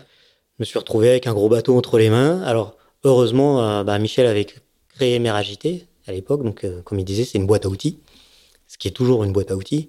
Et ce qui permettait d'avoir une structure, d'avoir euh, un bureau d'études, d'avoir un hangar, d'avoir l'expérience de Michel, l'expérience de Vincent. Parce que Vincent, à l'époque, aussi, on avait des bateaux à peu près similaires. Il avait besoin de il était aussi dans Mer Agité. Il hein. était aussi dans. Il avait construit le bateau de Michel Desjoyaux lors du Vendée Globe précédent. Voilà, était préparateur euh, sur deux, même deux, trois éditions avant, deux éditions avant. Donc voilà, je me retrouve, euh, je me retrouve encore dans un, un super environnement, quoi. Alors juste avant, quand même, t'as as zappé un truc, c'est que t'as fait un petit tour du monde sur Orange, quand même. Oui, j'avais oublié, ouais. mais parce que les tours du monde, ça va trop vite. non, mais c'est le signe. Euh, les, les, castings d'Orange aussi étaient, étaient, étaient, très très chics. Il y avait du très très bon linge sur, ces bateaux-là. Il y avait beaucoup de monde. Hein, C'était une quinzaine de personnes dans l'équipage à chaque fois. Euh, et Bruno Perron euh, avait une capacité à recruter euh, des gens qui étaient, qui étaient quand même assez. Après, j'avais zappé ça. Assez, assez, assez, élevé, quoi. Ouais. Il y a un trophée Jules Verne à la clé. Et avec un trophée Jules Verne à la clé, avec, bah, avec Yann, avec enfin, Philippe Péchet, Ronan Le Goff, Jean-Baptiste Épron, enfin, super, super équipe. C'est vrai qu'on se retrouve. Alors là, je me, je me retrouve là-dessus appelé en fait par Gilles Chiori, qui est de Beaulieu-sur-Mer. Attention, parce que Beaulieu-sur-Mer, et qui faisait déjà du Figaro avec Météo Consult. Donc à, à, la fin donc de. Et vainqueur de la mini transat quelques années. Et vainqueur de la mini transat. Donc euh, Gilles, je le connaissais depuis bien avant ça parce qu'il était skipper d'un de, de Gitane à 6 à Beaulieu-sur-Mer du, du, du, père de Benjamin, donc Edmond Rothschild. Et moi, quand je faisais du 24, on, voyait, on, on, se croisait souvent bah, à Beaulieu-sur-Mer, Monaco, Nice, c'est tout. C'est toujours. Et pour quand je naviguais en G24, je naviguais aussi sur un Swan 76 qui s'appelait Garuda, sur lequel on faisait les grandes régates. Et Gitana 6 et ce Swan-là avaient les mêmes potentiels de vitesse. Donc on était toujours en train de se tirer la bourre avec, euh, avec Gilles Curie et, et, et, Garuda. Et il y avait une petite émulation entre nous deux. Donc à chaque fois, c'était un peu la surenchère. Et voilà, c'est des années euh, enfin, incroyables. C'était du yachting, mais c'était, c'était, voilà, c'était un milieu euh, super. Et donc du coup, c'est comme ça que Gilles te pense à toi quand il, quand il compose euh, avec Bruno Perron l'équipage Voilà, de, il me dit Orange, euh, Orange 1. Orange 1. Et sur Orange 1, on avait des, on avait des, des doubles casquettes. Il fallait savoir naviguer, mais il fallait aussi savoir gérer quelque chose à bord. Donc moi, j'étais responsable de la mécanique sur le bateau, donc euh, des dessals et, et la production d'énergie. Et puis euh, Yann était voilier, maître voilier, donc il, qui était son métier. Qui était son métier. Euh, donc voilà, on s'est retrouvés tous là-dessus. Yann, Yann Elias. Hein, Yann Elias, bien sûr. Je, ouais, je, je le précise, mais c'est ouais, Yann ouais, Elias. C'était Yann Elias. Enfin, c'est Yann Elias. Donc, euh, et donc on se retrouve là-dedans. Et là, je dis, bah, on découvre, on découvre un autre univers. Donc, déjà Bruno Perron, qu'on impose, hein, parce que ça, on, le trophée Jules Verne, son premier trophée Jules Verne, je pense qu'il a fait rêver la, la, France, la France entière, où ils sont partis euh, en, sur un catamaran, pas trop, pas trop savoir s'il allait revenir. Enfin, c'était un visionnaire. C'est un visionnaire. Et on s'est retrouvé là. Il une des journaux. Je veux dire, il fait le, ouais, ouais, il fait le tour du monde en moins de 80 jours, en 79 jours. Hein. Ouais. Et c'est euh, c'est un exploit. En fait, il, il, il rattrape le, la légende. Donc, il rattrape coup, la est, légende. Il, est, partout. Euh, il est partout. Il... Puis il a fait The Race entre temps. Il a fait The Race entre temps et on se retrouve là-dessus. Et puis on va voilà, on découvre encore une autre dimension de de ce qui est euh, de ce que peut. Bah, c'était gigantesque ces bateaux quand on montait à bord. Pour moi, je trouvais que c'était la marine marchande. Il y avait des quarts de veille sur le au ponton. Euh, Enfin, pas. Et puis je pense que ça tenait à cœur à Bruno et voilà la rigueur, la rigueur, faire attention à l'objet, euh, le côté entrepreneurial et visionnaire de, Bruno, c'est Bruno, il avait pas de limite dans la réflexion, en tout cas de, ses ambitions. Et on a appris beaucoup de choses avec lui. Voilà, même sa manière de gérer en mer, hein, de savoir euh, des fois. Sur le trophée Julien, je me souviens de Hervé Jean qui était à l'attaque, le bateau qui commençait quand même à, à, taper un peu dans la mer. Et à un moment, euh, Bruno il sort, il dit stop, on se met à la cape. En plein record. En plein record. Alors là, Hervé Jean, bah non. Pourquoi Bah parce que parce que ça le fait pas là. On navigue pas bien, donc c'est à la cape. Et c'était presque une certaine forme de punition de dire bah les gars. Vous, comme vous, vous, mettez le, vous, met, vous mettez le curseur trop haut. Moi, je vous ai dit que c'est pas comme ça. Pour finir un tour du monde, c'est pas comme ça qu'il faut naviguer. Donc maintenant, on va rester 12 heures à, à attendre que ça passe et puis on, redémarrera derrière. Et puis, en gros, c'était quelque part pour nous faire comprendre que qui était le chef à bord et qui, qui avait l'expérience d'un tour du monde et certainement de ce qu'il avait vécu dans sa première édition. Et voilà, c'est une petite anecdote du, Jules Verne, ça c'est. Il y en a plein. Hein. Mm. Et, ce qui est très frappant aussi quand on regarde un petit peu les équipages à la fois d'Orange 1 et d'Orange 2, c'est le, le réseau que ça constitue. C'est-à-dire qu'il y avait, euh, quand on prend 15 marins, il avait pris, euh, il avait pris 15 très très très très bons marins. Quoi. Et on voit, euh, il y a des amitiés qui se créent, il y a des, il y a des, il y a des, des relations fortes qui se créent entre. Il y a beaucoup d'anciens d'Orange 2 qui, qui continuent à se, à se fréquenter aujourd'hui et qui vont travailler ensemble après. Quoi. Bah oui, parce que des bateaux comme ça, c'est unique. Mm. À l'époque, euh, je sais plus quelle taille ils faisaient, mais c'était 35, 35 mètres, 33, ouais, 33 mètres, euh, monter sur un bateau comme ça, des, ne serait-ce que concevoir le bateau, le construire, c'était un peu hors norme. Il y avait beaucoup d'inconnus sur, sur le fait que, que ça soit cohérent ou pas. Juste ça, parce que dans les années, les décennies euh, précédentes, il y avait eu quelques ratés quand même. Mm. Donc c'était pas, pas anodin. Et bah forcément, ça c'est pas des c'est pas des, des, c'est des projets qui sont très chronophages. On vit que que pour euh, que pour l'objectif. Donc on est on vit tous ensemble, on regarde pas voilà comme je disais, on est un célibataire, on est un peu soucieux, on n'a pas de famille, on a on a qu'un truc à faire, c'est c'est c'est aller au bout du projet. Et bah ça, ça ça crée des liens et puis il y a des moments durs, il y a des moments de de lassitude. Euh, ça, c'est des grandes inconnues quand on part en mer. Il y a des gens qui vivent différemment la solitude que d'autres. Euh, donc c'est un test euh, grandeur nature. Et puis et puis c'est long. Enfin c'est 64 jours. Aujourd'hui aujourd'hui la question c'est euh, Gitana, va-t-il mettre moins de 40 jours ou pas c'est un peu ça la question. Ça, ça restait voilà ça restait long mais ça c'est 50% de moins quoi. Mmh. puis les mers du sud euh, quand on se retrouvait à la barre voilà dans, dans, le Pacifique avec le bateau qui montait à 35 35 nœuds à l'époque bah, on, ne fait pas toujours le fiero quoi hein, c'est voilà mais bon Bruno il avait cette faculté à faire des des, des, des mix d'équipage avec euh, Hervé Jean qui était un, un pilier, voilà, un puits de science, un pilier, un feeling, euh, un ours des fois aussi, mais en qui on pouvait avoir entière confiance dans, dans ses capacités à, à, gérer ce genre de, de, bateau. Et des petits jeunes comme toi. Et des petits jeunes comme nous, euh, voilà, où on essayait de. De ben nous, on avait toujours envie d'aller plus vite, mais voilà, on n'avait pas le droit de décoller la coque au vent. Pourtant, ça nous, ça. Alors, quand Bruno il dormait, des fois, on le faisait. on se faisait rappeler à l'ordre à chaque fois, mais parce qu'il il avait toujours une oreille quand même collée. Mais on le faisait. On l'a fait beaucoup plus quand on arrivait près de Brest. Euh, on se faisait plaisir dans 15 nœuds de vent. Euh, mais, euh, mais c'était interdit. Tout ça, c'était interdit. Mais voilà, c'était génial. Alors, on, revient aux, années VMI parce que ça va durer, quand même un petit peu de temps. Euh, ça commence pas bien parce qu'il y, a un dématage. Euh, dématage à roue du Rhum. ça commence bien. Donc déjà, bah, constituer l'équipage, enfin l'équipe technique. Donc là, euh, j'appelle Yves Le parce qu'on se connaissait un petit peu. Je lui dis ben. D'Orange, non? D'Orange, voilà. Je lui dis bah, Yves, bah, j'ai un super un truc qui démarre incroyable. Est-ce que tu peux venir m'aider? Il me dit ah non non non, moi c'est bon la technique, j'en ai ras le bol. Moi je veux faire du bateau maintenant, je veux faire la mine transat. Voilà. Donc là, je suis un peu caliméro. Je fais non, s'il te plaît, me laisse pas tout seul. Il a déjà fait. Il a déjà fait en 2001. Ouais, ouais. Je suis un peu, enfin, je vais être un peu perdu si tu viens pas. Il me dit bon, ok, six mois. Mais après le départ de la route de Rome, euh, j'arrête la technique. Euh, moi, je veux faire du bateau.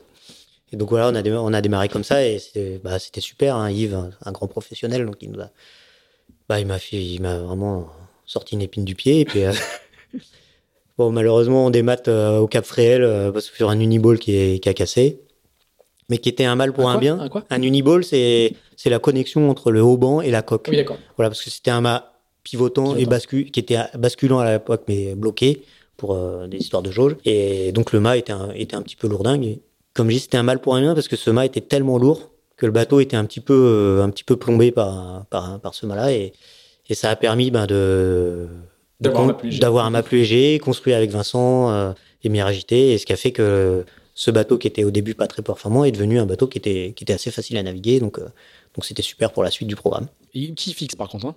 Qui fixe avec des ballasts. Donc là, j'ai appris à faire de la plomberie.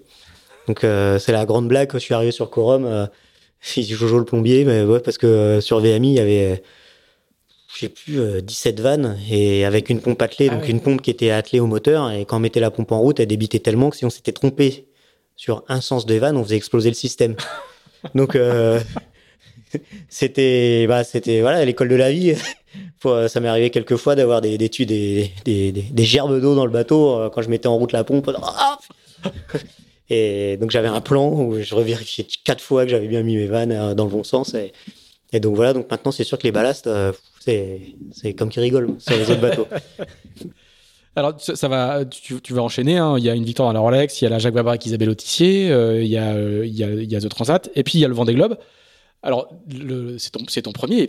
On est en 2005, tu as 30 ans à peine, à peine, à peine. euh, bon, on part en 2004, donc t'as t'as même pas 30 ans.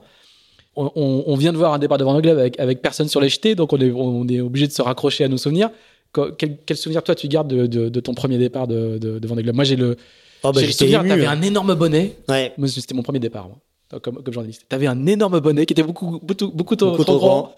Et t'avais l'air, mais tellement, tellement perdu dans Ah bah, le- j'étais pareil, j'étais Ouais. ému, hein, c'est sûr Ah, que bien sûr, ouais.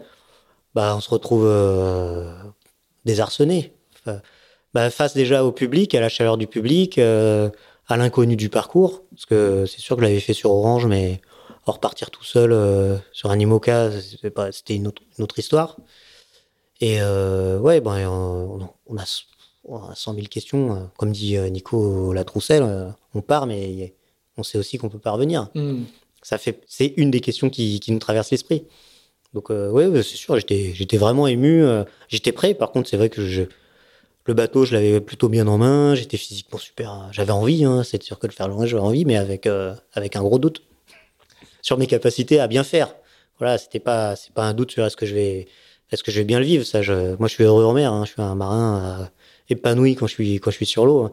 Prendre de l'eau et de l'air dans, dans, dans le visage euh, j'a- j'adore Maintenant, c'était me dire, bah, faut pas que je fasse de enfin, j'ai pas envie de faire de boulettes. C'est quand même pareil, une chance incroyable, donc fais-la, fais-la bien, quoi. Et c'est tout ça qui nous, qui nous turlupine. Et encore aujourd'hui, quand on prend le départ d'une course, on se dit, bah, faut pas que je fasse la boulette, quoi, parce Ouais. que donc, le pire ennemi, c'est toi, quoi. Et alors, le, le- le premier Vendée, comment il, se- comment il se passe? Quel souvenir tu gardes de? Ouais, il se passe super bien. Alors, pas facile, hein, parce qu'à l'époque, euh, fallait prendre les riffs, aller au pied de mât, euh, il y avait pas de casquette, on n'était pas couvert. euh, bon, ça allait moins vite. hein. Comme aujourd'hui, là où ils sont quand même assez tranquilles, quoi. hein. Enfin, aujourd'hui, franchement. euh, Non, on a, Hein aujourd'hui, on n'arrive plus en ciré, mais, mais on voit plus la mer. Et non, ça c'est bah, des moments incroyables. Voilà, la descente de l'Atlantique, euh, de- les alizés sous spi euh, tout seul sur son bateau, c'est c'est unique à 20 nœuds, c'est sous pilote automatique. bah, voilà, il y a des petits moments euh, bah, qui nous marquent. Les, bah, les mers du Sud aussi, du- le mauvais temps, des fois on sont tout petits, les déferlantes. Aussi déferlante parce que je naviguais pas assez vite qui m'avait cassé mon flit à l'arrière. Donc on apprend tout ça. On, on fait pas les, voilà, on fait, il y a certaines conditions, on fait pas les malins, on, on se remet en question et on, surtout on essaie de rester à sa place, quoi. Et c'est l'humilité de la vie, le, le, le Vendée. C'est, Armel ou l'a bien dit aussi la dernière fois, c'est, il y a des hauts, des bas, euh, on peut être euh, super affûté et à un moment on est au fond du trou parce que, parce qu'il y a trop d'inconnus, des fois il y a trop d'injustice entre guillemets. Et il faut savoir rebondir et ça forge le caractère. Tu fais, tu fais cinquième, ce qui est considéré à l'époque comme une super place parce que t'as pas un bateau euh, euh, dernier cri, parce que t'es, euh, t'es euh, en- en- enfin même à, à moins de 30 Ouais, ans, ouais, on est 30. très jeune pour faire le. À cette époque, on est très jeune pour faire le Vendée Globe. Mm, mm, mm. Donc c'est plutôt, c'est plutôt une, une- un très beau score, quoi.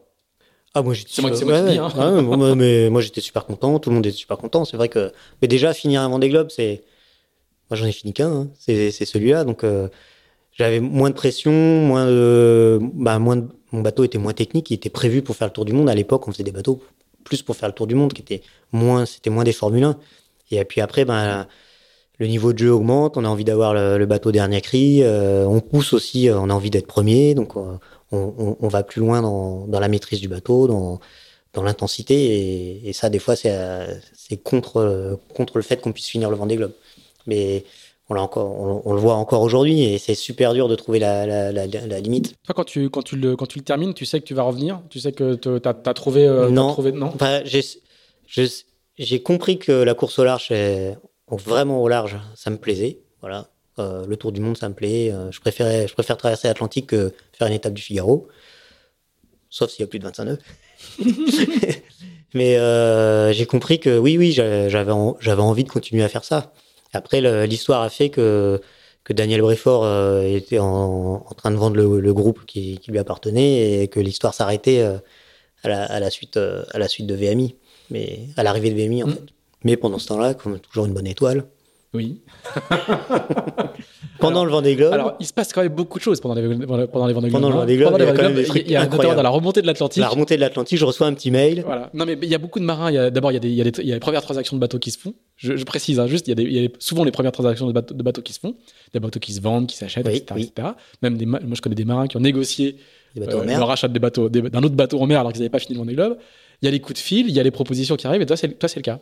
Moi, c'est le cas. J'ai un petit mail de, je crois, de Michel, qui me- Encore? encore, qui me dit euh, j'ai eu un coup de fil d'un Roy Heiner, euh, je t'en dirai plus. euh, finis ton Vendée, je t'en dirai plus quand tu seras arrivé. Ouais, Michel, hein, faut je dire, euh, rien n'arrive sur un plateau. Alors là, quand même, il m'a mis la puce à l'oreille. Bon, je continue à faire mon Globe, j'essaye de. Bon, je me disais, je me doutais bien qu'il y avait quelque chose, mais je n'imaginais pas. Roy, c'est un petit nom quand même dans le monde de la voile. euh, Mais pareil, moi, je le connaissais pas. Tu connaissais pas. J'étais Euh, T'as pas, pas Google en mer, il y a, pas y a un peu de Google, donc, connexion, euh, mais c'est pas, pas comme aujourd'hui. Je pouvais pas le googliser, donc non, je savais pas. Donc, concentré sur mon truc, j'arrive, et puis, bah, en fait, à l'arrivée, euh, la proposition, c'était de, de monter en Hollande et de, donc, euh, de faire un essai sur un bateau de la Volvo avec ABN Amro, avec, euh, donc, donc de faire un convoyage euh, Hollande, euh, Portimao, je crois Au Portugal. au Portugal. Donc je me retrouve euh, voilà une semaine peut-être après l'arrivée du Vendée, je me retrouve euh, Ah oui, une semaine après. à Den Helder, ouais, une semaine ou quinze jours après. Et euh, à Den Helder, euh, avec Mike Sanderson, avec toute l'équipe des Kiwis. là pour le coup, j'avais, je m'étais renseigné un peu. Donc Ah, bah, on va donner quelques éléments de contexte. hein. C'est un énorme projet. c'est un énorme Il y a projet. beaucoup, beaucoup d'argent. Il y a deux bateaux. Il y a deux bateaux, un bateau, donc deux professionnels avec euh, des kiwis, enfin un équipage euh, ex- hors norme, et un équipage pour des rookies, moins de 30 ans, 7 continents, 7 nationalités en tout cas, c'était c'était l'idée, faire un peu un, un- le, le début de, de la télé-réalité quoi. voilà, non, c'était clairement pour faire vraiment de la communication avec le bateau mulet, le, le- le bateau qui, Ouais, qu'ils construisent un premier. C'est deux protos. Hein. c'est deux, protos à Yujan. Ouais, Ils en font un premier, Un premier, pour les pros, et puis ensuite les pros, une fois qu'ils ont, une fois qu'ils ont fait le. Et une fois qu'ils ont fait leur, leur, leur gamme sur le, le premier, on a fabriqué un deuxième pour euh, vraiment euh, gommer les erreurs de, de jeunesse du premier bateau. Et le premier bateau devenait le bateau de l'équipage de Rookies. D'accord. Et donc là, tu- là c'est juste un test que tu passes au début. Là, c'est juste un test. Donc j'arrive à Den Helder, je m'accroche dans la basse-tac, et puis c'est parti. Il y avait 25, 25 ou 35 nœuds de nord-est, euh, sous speed cap, plage, un riz, le bateau sous l'eau. euh, je me dis, voilà, qu'est-ce que je fais? Je, Franchement, je me suis demandé ce que je faisais là, parce que les Kiwis, euh, Tom Muller, euh, Sidney Gavinier, euh, Justin Slattery, enfin, à la colonne, enfin, comme sur les, comme, comme ce qu'on voyait à la télé, quoi. Sous l'eau, en casquette. Mais jamais ils vont se reposer. Moi, c'est pas ça le Vendée Globe pas de voilà le- l'excellence de la course au large en équipage, Enfin, des jibes à la perfection, enfin comme si on naviguait autour de deux bouées quoi. Et puis Mike Sanderson c'est un meneur d'hommes, c'est quand même le le fils spirituel de Grant Dalton, donc une rigueur à bord du bateau presque militaire. Et c'est vrai que moi je suis un peu latin sudiste euh, quand j'arrive là-dedans. euh, bah, je me dis enfin, vraiment impressionné par, par par le professionnalisme de ces de ces gars-là. Et puis bah, en arrivant à Portimao, euh, donc je rencontre Roy Heiner et Qui est, qui est le project manager. qui est le du coup, project manager et Tom Tumber qui était le, le team manager, qui était le financier.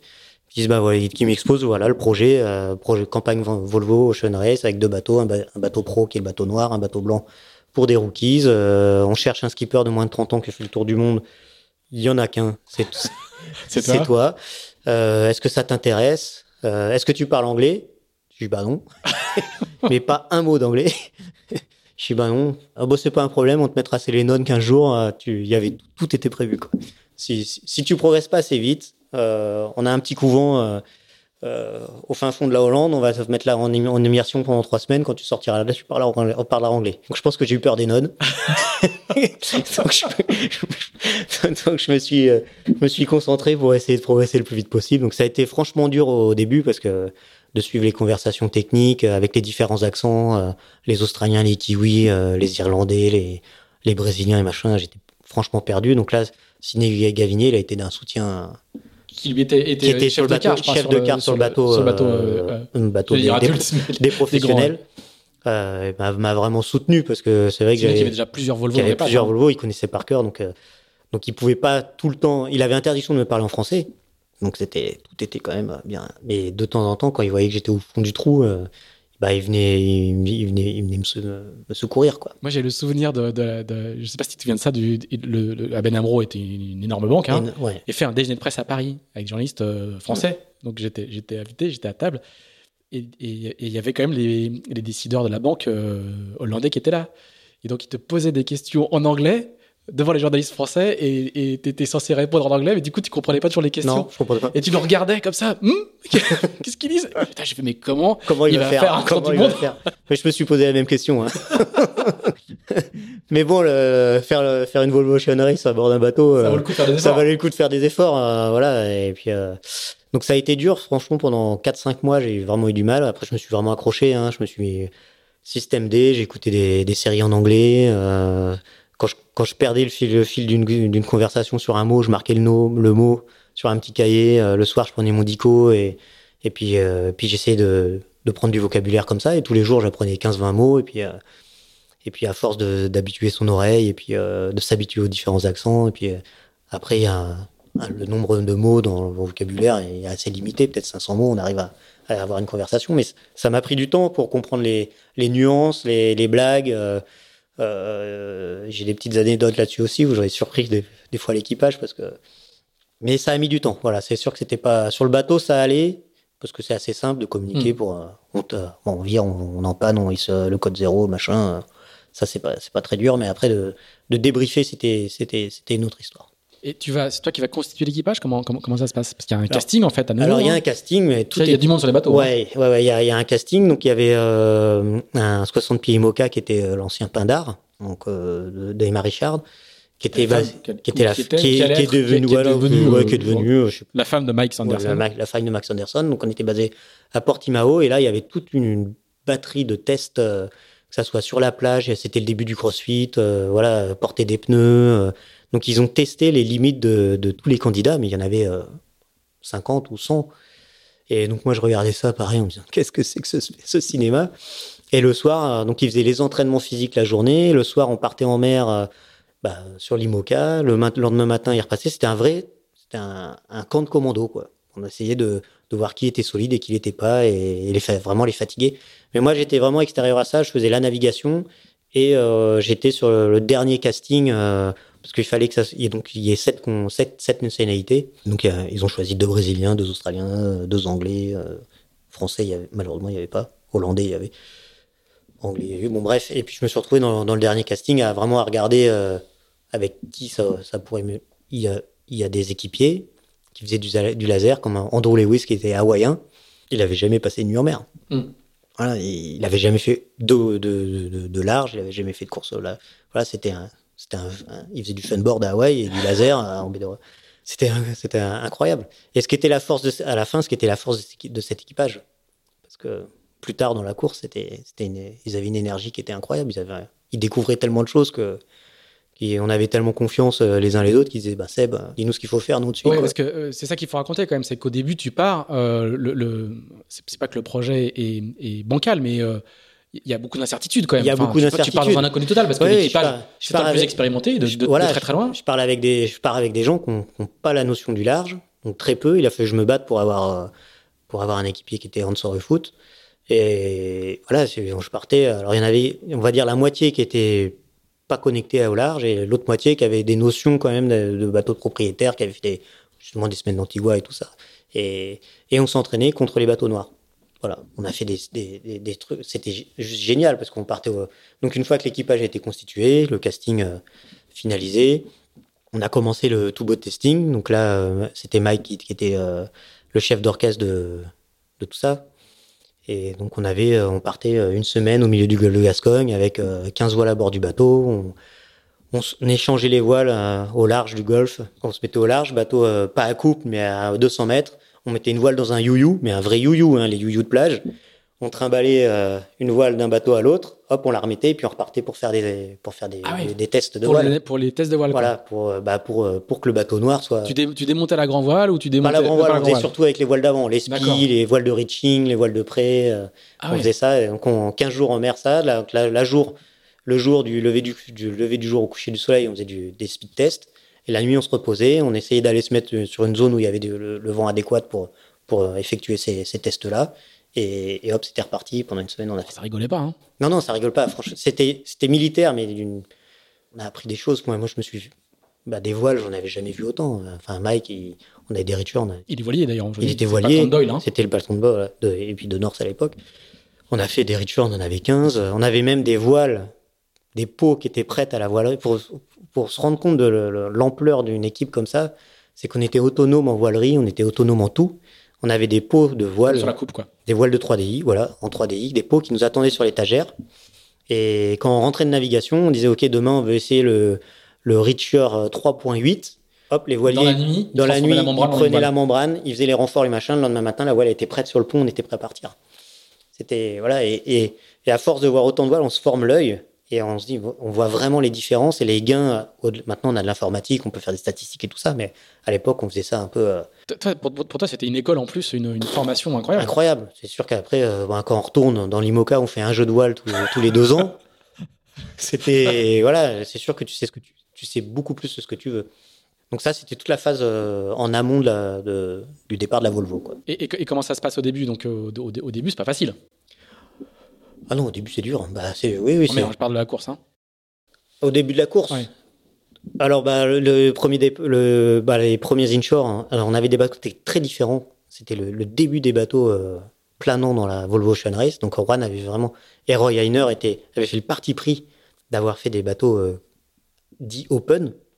Alors que Phare, à l'époque, qui était le, mentor de Volvo, avait des bateaux monosafran, très étroits. Alors justement, corrige-moi, mais si je me trompe, mais je crois que c'est bien Roy Heiner qui dit une fois que les bateaux, parce que les bateaux, les deux bateaux vont très très bien marcher, hein, vous allez euh, chacun votre tour avoir le record de, de, de la distance en 24 heures. Et Roy Heiner dit J'ai navigué 40 ans de ma vie avec un seul safran et je découvre la voile avec deux safrans. J'ai l'impression d'avoir perdu mes, mes 40 premières années ou un truc comme ça, quoi. Oui. Pour lui, alors que euh, partout ailleurs, euh, enfin partout ailleurs, en, particulier en France, où on a déjà beaucoup de, carnes, beaucoup de carnes planantes, les, bateaux à deux safrans, c'est dans le paysage. Et lui, qui équipe est. pivotante. Équipe pivotante, qui lui est, une, est juste une, une légende de la voile anglo-saxonne. Euh, découvre ça, quoi. Mais même euh, au sein de, du team, même les. Alors Max Anderson avait fait un peu d'IMOCA euh, grâce à Emma, donc il, il, avait conscience du potentiel de ces bateaux-là. Mais les autres kiwis qui n'avaient pas fait de, de large ou d'open regardaient les bateaux, on avait encore des interrogations sur le fait que les safrans étaient assez grands pour tenir le pour pas partir au lof et que les bateaux étaient pas trop larges et, et avaient pas trop de surface mouillée et ils allaient pouvoir décoller. Ah, au sein même de l'équipe avant le départ, il y avait des gens qui, avaient encore des doutes. Et moi, dans mon équipage, j'étais pire que tout. quoi. Hmm. C'était, bah non, un coup de gens, il s'est raté. Euh, et moi, Alors nous, nous, comme tu dis, on a la culture de ces bateaux-là grâce aux mini transat, grâce, grâce aux IMOCA.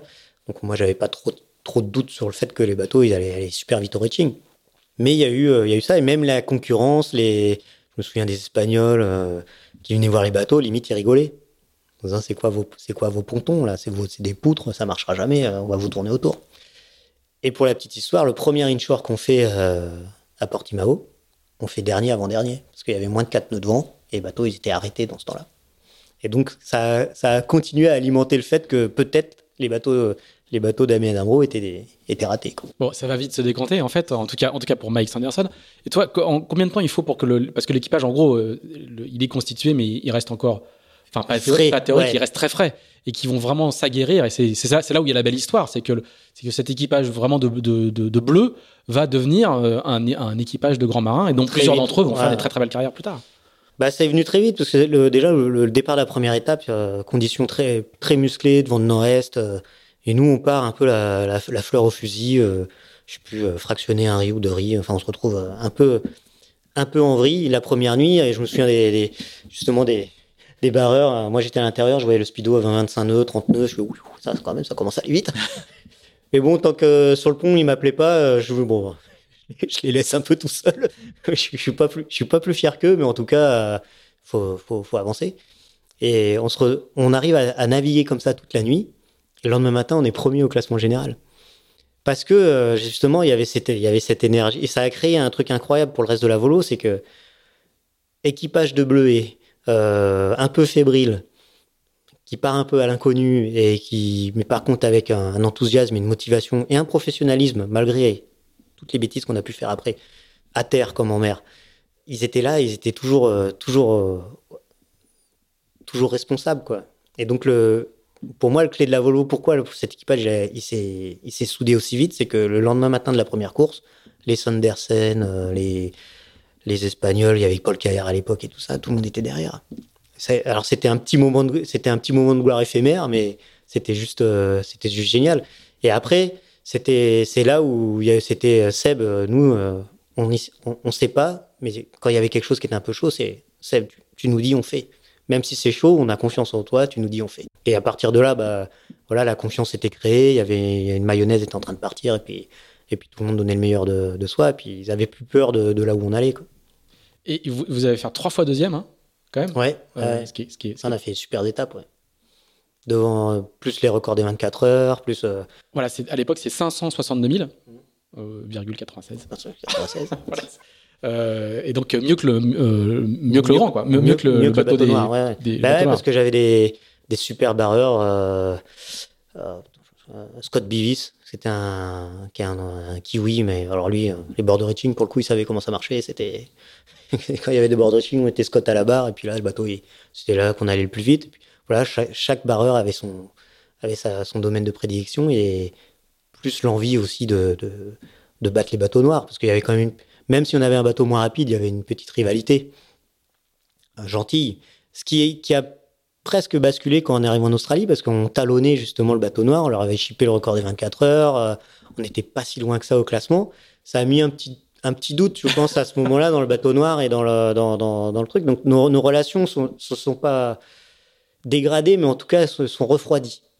Voilà. Euh, parce que ça, on, de- on devenait... Euh, comme à chaque fois que l'élève dépasse le maître, quoi. on, devait- on devenait des, voilà, des, des, des, des- compétiteurs pour, pour eux. Voilà, mais bon, après, euh, la route était longue et puis euh, voilà, on, a, on a appris aussi sur le reste du parcours. Bon, ça va être une, ça va être une aventure incroyable. Alors avec, euh, avec un moment euh, très difficile parce que tu vas, tu vas perdre un homme. Il y a un, un, un marin qui va passer par-dessus bord. Mhm. Euh, dans, c'est la- c'est l'Atlantique. Je, je sais plus C'est quelle. Atlantique Nord, c'était Newport. Euh, L'avant Plymouth. dernière étape ou l'avant ouais, ouais, étape. une, une, une ou deux étapes avant. Et pour la petite histoire, c'était donc Hans Orefoot qui était qui avait plus de 30 ans et qui a pas qui, qui a pas pu être embarqué sur le bateau euh, au début parce que justement il était trop âgé de quelques mois ou quelques Mhm. semaines, mais qui était un marin qui avait déjà fait la Volvo, qui avait euh, qui avait une gros une grosse expérience au, au large. Et à un moment euh, pendant le parcours pour les mers du Sud, en tout cas, je trouvais que nous, on était un peu trop fébriles et il manquait justement cette expérience à bord du bateau. Donc, j'ai vraiment fait le forcing auprès de Roy et Tom Toomer pour dire, bah, Hans, il a vraiment sa place à bord parce que bah, déjà, c'était son rêve. Il, était- il s'était retrouvé euh, coach et euh, justement pour faire le casting de, de tout l'équipage, qui était super dur pour lui parce que Il n'embarquait pas, mais parce il qu'il embarquait pas, mais il avait sélectionné tout le monde et tout, donc euh, donc à toutes les étapes il était là et tout, donc et donc en Australie, euh, j'ai dit ben là voilà pour pour la de- pour la, la dernière, enfin en tout cas la dernière étape du Sud, il faut faut un peu étoffer l'équipage et, et Hans faut vraiment qu'il qu'il soit à bord et ça a été accepté parce que c'était une, enfin c'était une nécessité. On aurait pu avoir aussi des soucis. La fatiguité a fait que ça s'est passé comme ça et donc euh, bref départ de cette étape, euh, des conditions euh, plutôt classique. voilà, pas, pas beaucoup de luminosité, parce que la nuit était, était Il noire. était noir. Mhm. Et c'est pas facile de reparler Non, je quand désolé. même. Ouais, je- je- Mais non, bref, parce que Et, et bon, le- le- il va passer par-dessus bord. Voilà, Voilà, il passe vous, par-dessus allez, vous allez- bord vous allez le en- retrouver, mais trop tard. bah, voilà, en- bon, bah, après, en fait, il a eu une hémorragie, euh, donc il, il s'est pas, no- il s'est pas noyé. euh, voilà, on a par chance on l'a retrouvé euh, de nuit, chose incroyable, on l'a ramené. et le truc complètement incroyable, c'est que, c'est que vous allez en plus sauver notre équipage. Ça, c'est quand même. Et le enfin, truc on- incroyable, On serait à Hollywood, on voudrait inventer un scénario, on pourrait pas. On Quoi. pourrait pas. La loi de l'emmerdement maximum, c'est Movistar qui, est- qui arrive près du Fastnet, qui perd sa quille. Euh, donc le bateau, grosse voie d'eau, euh, Mayday. euh, donc nous, on avait déjà quand même nos petits soucis. on était quand même au fond du trou. Et, et donc là, c'était comment il s'appelait Le Hollandais. Café B Volvo, on, on, on, on ne connaît que lui. On va, on va retrouver son nom. On va retrouver son On nom. Euh, bon, ça va revenir. Qui voilà, qui m'appelle, euh, l'organisation qui nous appelle, qui dit bon, euh, Movistar a un problème. euh, Est-ce que vous pouvez rester sur zone et tout? Je dis ben, ok, pas de problème, on peut rester sur zone. Mais par contre, moi, je reste pas, je reste pas 48 heures. trouver quelqu'un où on, où on débarque l'équipage ou ou ou trouver un, un, péchou à côté pour aller chercher quoi. Mais voilà, nous, nous, on nous, nous, faut qu'on, faut qu'on rentre. On a d'autres, d'autres à fouetter. Et puis là, pour des sons, pour des histoires, euh, je sais pas, politiques, d'assurance ou quoi que ce soit, ça a dû, ça a duré bien plus longtemps que ce qui était prévu, donc plus de 24 heures. Donc nous, à tourner autour de, de Movistar. Et à un moment, ben, ben moi, il était temps qu'on rentre, quoi. Donc j'ai appelé euh, On va. le, le Je fameux. fais de recherche, mais j'ai pas assez de le- réseau. je- je- je- je- Il a fait 8 Volvo. Il, était, il, était, il a encore fait la dernière, mais on va, on va, on va y arriver. Sur Brunel. Sur Brunel. Bref, je l'appelle, je dis bon maintenant. ont, ont je- retrouvé de même. Ouais, je, je suis désolé. Euh, donc je l'appelle, je lui dis bah, moi maintenant euh, je m'en vais, donc euh, tu prends ta décision ou tu, ou tu viens avec nous ou je te laisse là. Et là, ça a créé un, un malaise à bord du bateau en disant on peut pas les. Mon, mon équipage m'en a voulu en me disant t'as pas le droit de les abandonner. Je dis mais je les abandonne, je les abandonne pas. Je leur dis que maintenant nous on a notre problème à gérer, il faut qu'on s'en aille. Et il y a eu peut-être 10 minutes euh, encore de, de- de- d'aller-retour, de, de- voilà, de, de malaise, De négociation, hein. Et puis au bout d'un moment, euh, ben, au bout d'un moment, ils, voilà, ils ont, les a- ils ont mis leur, leur radeau à bord et on les a, on les a accueillis pour, pour la fin de la bateau, de, de l'étape et, et a coulé quoi. Et le bateau a coulé, l'histoire, c'est le ça. bateau a coulé. Voilà. Et donc, on se retrouve à 20 sur le bateau euh, pendant 48 heures pour, pour ramener tout, tout ça à Plymouth. Donc ça fait quand même une odyssée euh, assez. euh, ça fait quelques émotions euh, voilà qui bah, qui marquent hein. c'est sûr que c'est pas moi ça m'a ça vraiment chamboulé hein. c'est quelque chose qui qu'on essaye de garder au fond de soi le plus possible mais il y a des voilà il y a des fois quand parce que l'histoire l'histoire avec Hans a été belle je connaissais sa famille je connaissais sa femme sa femme était enceinte c'était quelqu'un de passionné voilà qui, était qui était un grand marin et on se dit que de partir comme ça c'était dur c'était très dur. Après, c'est voilà, c'est la vie. La, la plus belle chose là-dedans, c'est que tout le monde a vécu ça avec euh, beaucoup de, de, de positif. Voilà, c'est que la famille m'a jamais posé de questions, m'a toujours m'ont invité aux obsèques. Voilà, il y a eu aucune euh, aigreur ou rancœur euh, Oui. de, de qui que ce soit. Et, et c'est une grande chose parce que on peut vraiment, je pense, très très mal vivre euh, l'histoire, quitte à certainement arrêter de faire du bateau pour, pendant quelques années euh, si- s'il n'y avait pas eu euh, ce noyau, en tout cas, de, de- ou qu'il n'y ait pas de reproche. Quoi. hmm. C'est Parce qu'on n'en avait pas, quelque part, on n'en a pas eu à se faire. On, a navi- on naviguait, c'était une fin de quart, il a fallu. C'était en 4 minutes, euh, ça, ça s'est passé. C'est ça qui est incroyable, c'est le vent est monté. On dit ok, changement de quart. Euh, Par contre, on disait au prochain quart, comme le vent monte, c'est harnais obligatoire attaché sur le pont. Et puis on a enfourné une fois et on est parti. Alors que trois minutes après, il était dans le bateau. hmm, Alors, ça se joue à pas grand chose. ça joue à pas grand chose. Tu- du- c'est- on comprend que c'est une cette, cette course-là va, va quand même te transformer.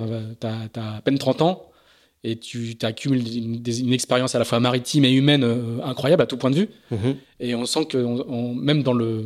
Je parlais du point de vue du journaliste, du journaliste qui reste à terre et qui observe ça, on sent que tu, re- tu reviens avec une autre. euh, Bon, en- mûri. en- en- une autre épaisseur. Voilà, en, en quelques années, entre un Vendée Globe et ça, une. On mûrit parce qu'on découvre le monde aux glaçons. La Volvo Ocean Race à l'époque, qui qui était un événement incroyable en termes d'organisation sportive. Je pense que dans le monde de la voile, on, on en a peu d'événements comme ça. Sans- Et puis- et- le, Ven- le Vendée Globe, c'est un gros événement, mais la Volvo était en termes d'infrastructure, il y avait des pavillons, les sponsors mettaient des moyens considérables. Voilà, c'est plus euh, le côté culturel. Voilà, je navigué avec Paul Caillard, avec Je l'ai. je l'ai- Bao Baking. voilà, Bao Baking avec euh, euh, Torben Graal, voilà, des médailles olympiques, des champions de la Coupe d'Amérique. Et, et ce qu'il faut peut-être préciser, c'est qu'aujourd'hui, en fait, le, le- ce monde anglo-saxon il s'est beaucoup rapproché de la voile française, et la voile française est beaucoup rapprochée de ce monde-là. Euh, et aujourd'hui, c'est des noms. voilà, on n'arrivait pas à s'en souvenir parce qu'on Oui, est un peu fatigué, c'est l'heure de la sieste et tout. pas bien, ouais. Mais sinon, euh, avec les campagnes de Groupama dans la Volvo et, et de, et de Dongfeng, on a beaucoup, en tout cas les fans connaissent beaucoup mieux ce monde-là qu'avant.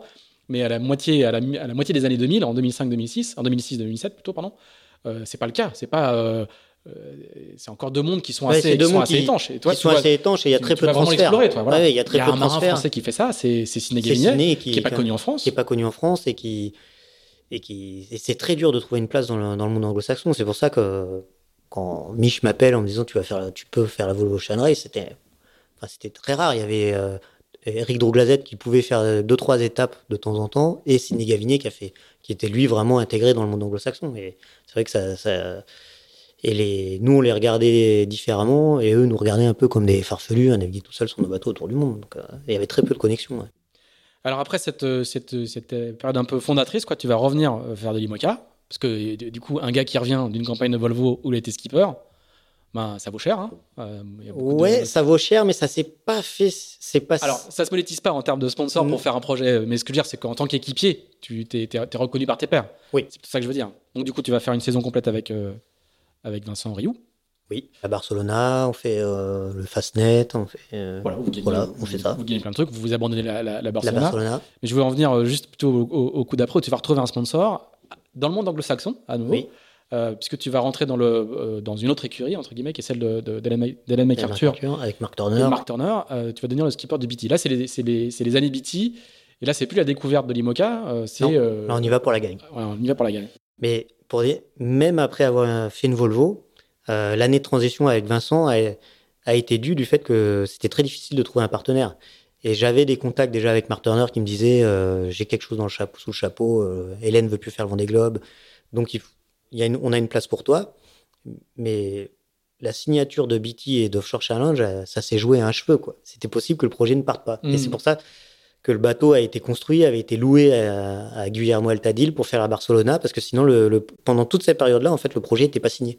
Donc je savais que je pouvais éventuellement naviguer sur ce bateau et euh, peut-être avoir BT, je savais pas que c'était le c'était sponsor.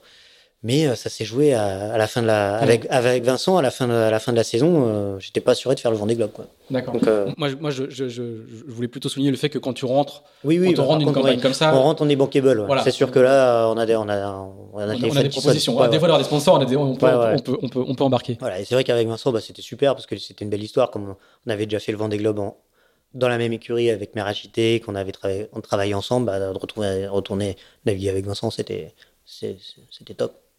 Et les, les- les- les années BT, comme ça s'appelle, c'est c'est le titre de mon paragraphe dans ma, dans ma petite chronologie. Euh, en fait, elles vont durer. euh, elles vont durer. euh, elles commencent par le Vendée Globe, et elles vont quand même en- encore durer un petit peu. Par contre, le Vendée Globe, il va, il, il va mal se finir. Il va mal se finir. ouais. Le Vendée Globe, bah, il démarre bien. On est, je pense que tout était aligné pour, pour que ça se passe bien. Super bateau, super équipe, parce que derrière, derrière, derrière BT, il y avait la Dream Team. Il y avait à la fois un mélange d'anglo français anglo-saxon. Marc, Marc nous avait laissé carte blanche. Donc on avait des, des, des boatbuilders euh, néo-zélandais. Il y avait Pierre-Emmanuel Évarissé qui, Qui qui, était Banque directeur voilà, de Banque Populaire aujourd'hui. Euh, Rhys Mellor, euh, plus toute la, la puissance de feu euh, d'Offshore Challenge avec Marine Mérien, avec... voilà, donc c'était enfin, c'était juste super, flu, super fluide. Quoi. C'est, moi, c'est mes plus belles années de, de projet. Charles Badishire, il y avait... euh, voilà, euh, il y en a plein, il y en a plein je crois. C'était la Dream Team. Quoi. Et donc le Vendée, bah, il était, tout était aligné, sauf que au sud de l'Australie, donc grosse dépression, grosse déferlante, pas assez rapide une fois de plus. C'est ça qui est terrible. C'est que pas assez rapide, euh, la déferlante me ra- rattrape et en fait, euh, elle me casse le roof, elle me fend le bateau en deux. Quoi. Elle tombe sur le roof et le roof, euh, il, se, il se sectionne. Donc le bateau avait une voie d'eau euh, plus une avarie de safran. Donc bah, là, le Vendée Globe, il, bah, pareil, il s'arrête. Parce que les cloisons étaient cassées. les- Ah oui, ah, juste avec la déferlante. Ouais, juste avec la déferlante. ouais. C'était pas une petite déferlante, quoi. Non, non, c'est une grosse différence. voilà, c'est les conditions où, on se sent tout petit, mais il faut continuer. Enfin, malheureusement, On, l'a- un peu oublié tout ça aujourd'hui quand même. C'est-à-dire qu'aujourd'hui, le- les, marins vont, vont vite, euh, les infos météo sont encore plus précises. C'était il y a une petite dizaine d'années, quoi. ouais, c'était une petite dynamique, mais au dernier Vendée Globe, il y a eu le même cas avec la très grosse dépression. euh, enfin, moi, je l'ai pas, que j'ai eu au début, mais on voit Jean-Pierre Dick qui fait le tour par la Tasmanie, Yann Eliès. Ça, Ouais. c'est ce genre de dépression qui sont, de, qui sont redoutables, en tout cas pour, la- pour, la, pour les bateaux. Quoi. Et le, le- à l'é- à l'époque, on faisait pas le tour des dépressions, c'est ça que je veux dire? Euh, moins- on, y allait, on y allait un peu plus franco, On- avait ouais, moins d'infos. On avait moins d'infos. On a peut-être moins d'infos. Non, je dirais pas moins d'infos parce qu'on quand il y a 50 nœuds, il y a 50 nœuds, quoi. Ça, on le sait. Par contre, on avait quand même. euh, faut voir que dans l'évolution du vent des globes, avant, il n'y avait pas de limite des glaces. Donc, on faisait des trajectoires euh, allaient dans le cœur des dépressions parce que c'était plus court et que c'était plus rapide. Que les bateaux, de toute façon, ils avançaient pas, entre guillemets, et que ils étaient, c'était des chars d'assaut. Donc, on se posait pas de la question. euh, il n'y avait pas d'interrogation sur le fait d'aller dans son dépression. Plus les bateaux ils vont vite, plus ils sont pointus euh, moins on a le droit, entre guillemets, d'aller dans ces dépressions-là. Et, plus la zone des glaces remonte, et plus la zone des glaces remonte, et plus on se retrouve coincé. Donc, voilà, et nous, moi, le Vendée Globe, c'était les routes les plus courtes, donc plus tu peux aller sud, plus euh, mieux c'est, et, et c'est ce qu'on a toujours fait. Maintenant, avec la porte des glaces, d'autres voies s'ouvrent à nous. C'est trop long. Non, non, c'est bon. t'inquiète pas, je, vérifie à intervalles réguliers que tout enregistre. non, t'inquiète pas, il n'y a pas de, souci. Et, et donc voilà, donc cette dépression-là, ben, il y, en a- il y en aura encore, hein, on va certainement sur le prochain Vendée Globe, sur celui qui est en train de se courir. Quand ils vont arriver au sud de l'Australie, euh, sud de la Nouvelle-Zélande, c'est quand même des zones à risque. Et les bateaux allant plus vite, qu'ils soient foilers et qu'ils soient aussi plus fragiles, les trajectoires doivent être différentes par rapport à ce qu'on faisait avant, ça c'est sûr. Le, le, la- le contrat va durer encore un an euh, avec, euh, avec BT. Euh, on va parler de la Jack Vabre après, où à nouveau, je crois que c'est le roof hein, qui à nouveau, Le euh, roof, le roof oui, qui à nouveau être, euh, décapotable. voilà. Mais moi, je veux quand même parler du Fastnet parce que j'ai eu la chance de faire un Fastnet avec le toi. Fastnet, il était fabuleux ce Fastnet. J'ai Moi, fait- par contre, le Fastnet, ça, ça, c'est ma course. Voilà. J'adore le Fastnet. Voilà, t'avais gagné le Ouais. Fastnet en 2007 avec Ouais. Vincent Rioux, et là tu regagnes le Euh, Fastnet avec, avec euh, BT, avec Jean-François Cuzon. Jean-François Cuzot. Voilà, qui était équipier pour la Transat Jacques Vabre, où, où on a fait, où c'était génial parce que justement, on faisait le Fastnet en double pour s'entraîner sur la Transat Jacques Vabre et, et on arrivait euh, à faire des, des, des- des temps incroyables contre justement les très gros bateaux, de, les Ramblers et les Widos et tout ça. On, a- on arrivait même à les. à les- Mais du coup, je crois qu'en temps réel, on, ça- le, le- le score est assez incroyable parce que j'ai le souvenir de. On, on bataille contre un, contre un énorme bateau anglais. avec des- Widos, des 100, ouais, 100 avec pieds. un ou- truc de 100 pieds où ils sont, euh, sont 15, ils sont 20 15 à faire la ouais. manœuvre et Et puis nous, on envoyait les jibes euh, dans. Ouais, ouais, à deux assez, assez, assez, euh, assez tranquillement. Et, et du coup, il y avait droit à un, un médiaman et j'avais fait le, j'avais fait le Fastnet euh, à ce moment-là avec, euh, avec, Avec un appareil photo.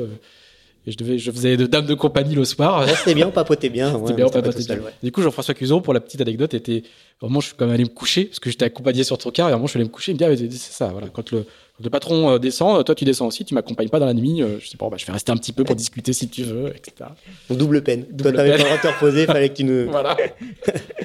que tu nous éveilles. Non, mais je- moi, j'avais, j'avais été assez marqué par le, la, la- la simplicité, en fait. C'est ça qui est, qui est toujours frappant quand on, on se fait des montagnes un peu de, de, de, de- de vous, euh, grands marins, euh, de, vous voir en action. Et en fait, euh, et en fait ce qui est plutôt frappant, c'est la, la simplicité et la fluidité avec laquelle, euh, avec laquelle c'est fait. Euh, on se dit, tiens, je vais pouvoir voir, je vais rentrer dans les cuisines, dans, dans, dans l'arrière-cuisine, je vais voir des trucs que personne ne peut voir, je vais pouvoir raconter Mhm. des choses que personne ne peut raconter. Et en fait, il n'y a rien Y a rien à raconter. il y a rien à, non, mais d'impalpable quoi voilà c'est ça se ça, ça se joue pas comme ça ça se joue à des petits trucs ça se joue à de Oui, c'est des, bah, c'est des automatismes, c'est des feelings, c'est de la, c'est beaucoup de finesse. Hein. C'est vrai que les, bah, les bateaux, ils sont très, très parlants. Ils, ils glissent beaucoup, mais ça va être 50 cm de dérive en plus. euh, Ah. Ça va être euh, ça- 2 cm d'écoute de grand voile en moins, un peu le chariot, euh, trouver la bonne assiette. euh, et ça, bon, maintenant, ça, maintenant, on arrive à le numériser, mais il y a quelques années, on faisait ça juste à la sensation. Bon, il y avait la sortie du Solène qui avait été assez sportive quand même Comme Avec toujours. un petit cocotier et tout Ouais, comme toujours. La sortie du Solent, on est quand même un peu étriqué. Entre les bancs de sable et la Bah, côte. c'est magnifique par contre ouais, par contre, c'est vrai que pour la plus beaux photo, spectacles voilà. Par contre, sur le bateau, à chaque fois, on a une petite suée. Alors après le- après les années BT comme on dit on, on va attaquer le début des années 2010 là euh, il y a un petit passage à vide quand même pas trop de pas trop de projets pas de pas de gros euh, pas de recrutement euh, Non, un petit coup de mou, ouais. petit coup de mou Petit coup de donc mou. un petit Figaro comme dit Yann Eliès Petit Tu vois- Figaro. tu vois un petit coup un petit Figaro sur le sur le feu mais on sent que c'est pas l'éclat quand même enfin Non, c'est pas c'est pas l'éclate parce que c'est vrai que moi, le monde de l'open, c'est ce qui, c'est ce qui me plaît le plus. Ouais, Transatlantien, Route du Rhum, Jacques Vabre, Tour du Monde, c'est le développement des bateaux. C'est vrai que, et puis surtout, c'est pas l'éclate parce que à, à enchaîner tous mes, à enchaîner tous ces super projets, on persévère pas dans un seul. Donc quand on revient et que Jérémy Bayou, Yann Eliès, et pendant 5 ans, ils ont continué à faire du Figaro et que tu reviens faire du Figaro au bout de 5 ans, bah, tu es sûr que tu vas ramasser les bouées. Mhm. Donc euh, eux, pendant ce temps-là, c'est ils sont particulièrement le cas dans le Figaro et c'est particulièrement le cas dans le Figaro. Donc quand tu reviens euh, pour faire une pige, c'est enfin, une ou deux piges, c'est super dur. Tu sais que tu repars quasi à zéro. Et, et, et voilà, c'est- difficile. Et, et tu payes quelque part le, le fait d'être allé voir ailleurs. Et ça, c'est plus compliqué. Bon, ça va pas durer très longtemps parce qu'un certain Franck Camas qui prépare la Volvo Ocean Race t'appelle. Oui. Donc tu vas faire euh, un- quelques semaines. Un, deux mois, ouais, un mois, euh, je vais à- aux Canaries avec eux faire trois navigations. Exactement. Et puis là, Et là, on- un nouveau coup de fil, un nouveau casting un nouveau casting. avec euh, Gitana, voilà, qui, euh, suite au départ de Yann Guichard, en fait, avait, avait besoin de, de, de remplacer, le, remplacer le skipper. Le remplacer les skippers. Et du coup, c'est un casting. Vous êtes, vous êtes plusieurs marins. euh, J'ai pas été. euh, c'est très, très difficile de savoir tout ce qui se passe chez Gitana, donc j'ai pas été euh, au, au courant de tout ce qui s'est passé, mais bon, en tout cas, je me suis retrouvé chez, chez Gitana j'étais bien content. Et, et comment on est recruté chez Gitana? C'est le baron. euh, tu, tu vois le baron, tu vois On le, le- bah, le- le team, le team manager. bah, comment ça se passe? donc on, D'abord, on rencontre Cyril Dardachti, après on se Quel, quel patron de l'écurie quel quoi. patron, quel team manager. Après, euh, après c'était un petit rendez-vous à Paris, euh, chez le baron et la baronne, avec, euh, avec Monsieur qui est l'avocat de la famille. Voilà, petite discussion. et Puis, euh, mais euh, c'est assez étonnant parce que c'est bah, c'est c'est Gitana, on rencontre des, on, rencontre la famille Rothschild et, et c'est qu'une toute petite partie de leur univers. Donc nous, même si on est passionné, la route du Rhum et tout ça, qu'on est sportif dans l'âme, on vise la compétition. Eux, c'est pas tout à fait ça. C'est un bateau d'armateur et on a, on a, on a le droit d'utiliser le bateau d'armateur. Oui, on est dans une mécanique euh, partenariale qui est, qui est totalement différente. Complètement hein. différente de ce qu'on peut connaître dans le sponsoring. Il n'y a pas de marque à vendre, il n'y a, pas de, même si là le, les bateaux s'appellent Edmond de Rothschild, qui est le nom de la compagnie financière.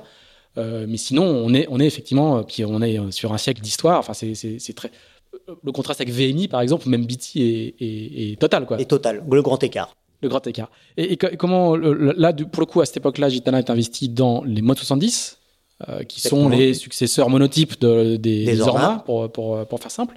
Donc toi, si je me trompe pas, c'est tes premières expériences en multicoque. Là, pour le coup, oui. J'avais très peu fait, j'avais fait très peu multicoque, un petit peu avec Jean Nélia sur Belgacom. j'avais fait un, quelques grands prix, mais j'avais pas. Euh, moi, ça, déjà le multicoque, ça me terrorisait à l'époque de l'Orma parce que je m'étais retrouvé sur un convoyage pour aller à Fécamp euh, à la barre justement de Belgacom et, Jean-Luc va se coucher, il y avait 9 nœuds de vent, tout allait bien. Puis c'est monté à 12 nœuds. Et là, le bateau, est, bah, le bateau, il a démarré à 25 nœuds sur un patin. Je savais pas s'il fallait à la gauche, à droite, choquer la grand voile, le chariot. Et puis, je tapais du pied pour réveiller Jean-Luc. Ah, c'est bon, c'est bon. Je dis non, c'est pas bon. Moi, je sais pas ce qu'il faut faire, quoi. Donc, j'étais vraiment, je me demandais comment il faisait pour naviguer sur ces bateaux-là. Hein. C'était, c'était quand même, c'était vraiment chaud, quoi. Et, du coup, comment ça se passe quand tu découvres bah, le multicoque en, mode 70 quoi. Je découvre le multicoque en mode 70. Donc, euh, donc bah, casting euh, d'équipier. Euh, on fait le choix d'aller s'entraîner très rapidement euh, un peu plus sud pour avoir des conditions plus clémentes pour pouvoir naviguer plus longtemps justement pour bah, à la fois pour former l'équipage et puis me former moi. Et donc là, je fais appel à Antoine Coche qui connaissait bien l'Orma, qui avait eu Sopra à l'époque bah, pour me pour me coacher hein, tout simplement. Euh, tout jeune. Hein. Qui tout jeune, mais voilà. Et qui parce que parce que bah faut pas avoir euh, honte de ce qu'on sait pas faire. Il faut surtout l'identifier pour pouvoir progresser. Donc Antoine m'a tout de suite accompagné et et euh, là-dessus. Et c'est vraiment quelqu'un bah, qui a beaucoup d'expérience, que ce soit en termes de, navigation sur les ormas ou en, en technicien, il est, il, est, il est, redoutable. Enfin, technicien ingénieur, hein. c'est quand même un, puits, un puits de science. Quoi. Il, va beaucoup intervenir dans le projet de, du team volant de, de Gitana, mais et aujourd'hui, il a, il a accompagné ah, et Thomas Arion, Thomas sur, et Thomas donc, euh, voilà, et donc, donc on commence à faire, euh, à faire nos gammes. On s'entraîne à l'époque avec Roland Jourdain à Gadir qui a son projet qui s'arrête euh, subitement. Voilà, il a bien raconté dans un, notre série d'été qu'on a diffusé cet été, ou comment, euh, en plein milieu de son camp d'entraînement. De ce camp d'entraînement, euh, le matin, il on se dit bonjour, il me dit bon, moi je rentre à, je rentre à Lorient, c'est fini. Ah d'accord.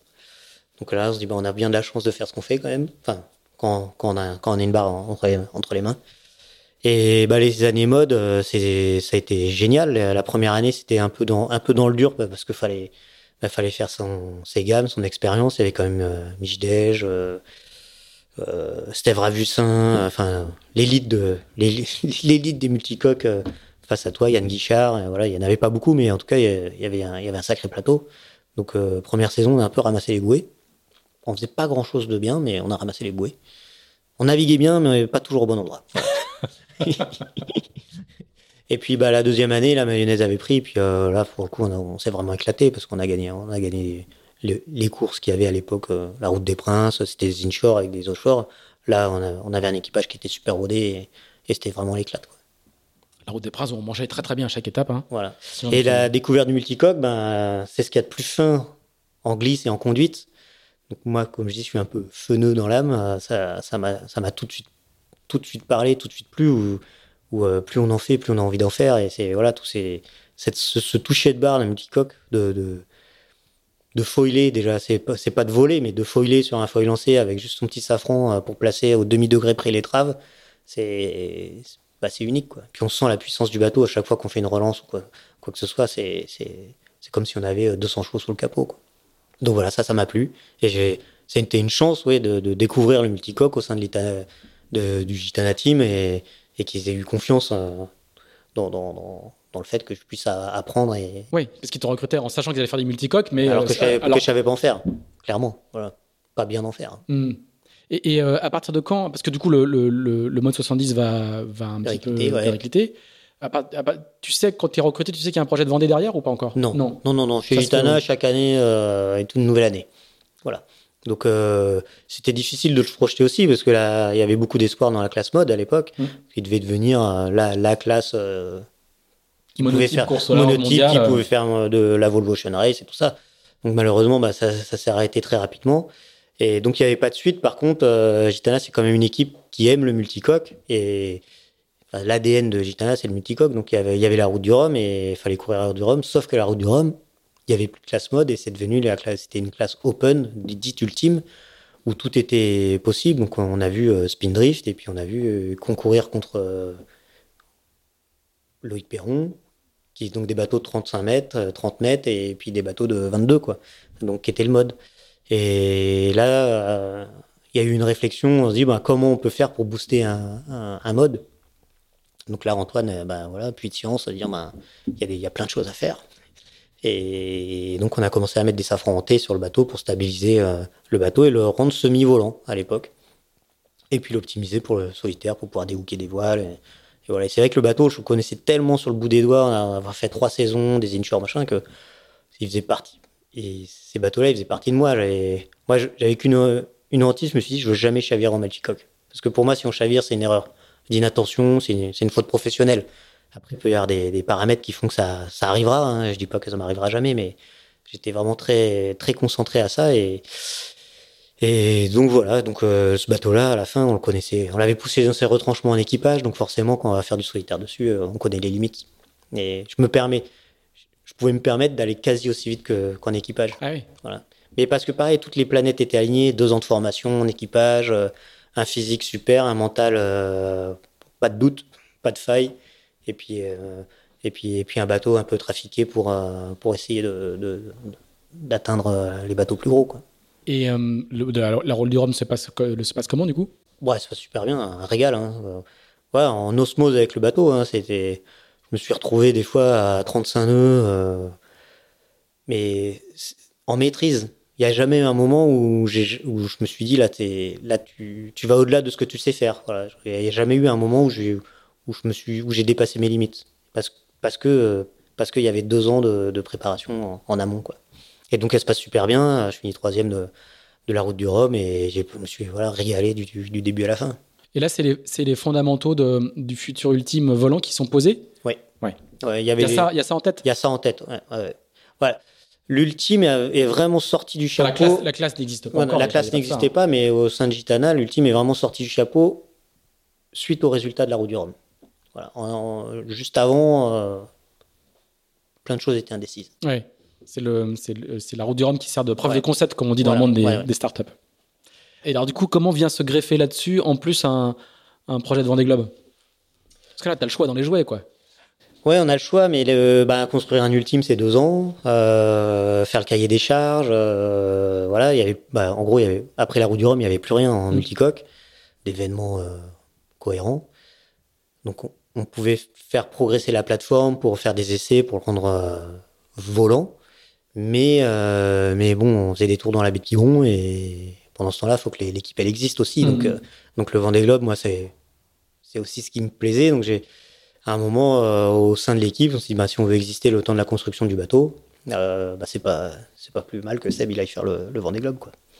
Et donc le, le projet Vendée Globe est arrivé par dessus le, le projet ultime justement pour euh, pour combler un, un peu cet espace vide. C'est des belles équipes, ça, quand même. Hein Non non mais c'est quand, tu, quand on est à ce stade Ah, de non, réflexion. euh, de- de- stade, de- c'est- voilà, c'est ce qui se passe chez Banque Populaire. Ouais. Il y a très peu, il y a, il y a deux ou trois équipes dans le monde où, où tu as ce luxe de, de, de- de jongler d'un projet à l'autre et, et d'avoir des projets aussi innovants en parallèle. En parallèle, ouais. C'est ça, Alors le- après, je pense que ça qui l'un nourrit un petit peu l'autre. Je pense que, L'un nourrit un petit peu l'autre. apprend sur l'un, peut servir. Après, ça peut, ça peut te faire dévier ton, euh, quand tu as un ultime en construction, que tu commences à penser bateau volant.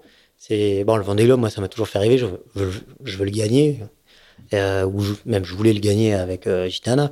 Mais donc, euh, faut arriver à bien compartimenter. Et là, c'est là où Antoine, le rôle d'Antoine était quand même euh, indispensable parce que lui, il est, il, il arrive, il a cette capacité à pouvoir gérer deux projets en même temps. Il a, c'est une force, une force de la nature au niveau boulot parce que à la fois il pouvait euh, être super pointu sur l'IMOCA et à la fois il pouvait être hyper innovant sur, sur l'ultime et, tout ça travailler en parallèle et moi toujours me, me préserver en tout cas de, de ce qui pouvait se passer sur l'ultime. Donc ça c'est bah voilà c'est une chance de pouvoir bosser euh, dans des conditions comme celle-là. Alors, le, le l'IMOCA qui est construit, il est à foil, même chose, assez, assez, innovant.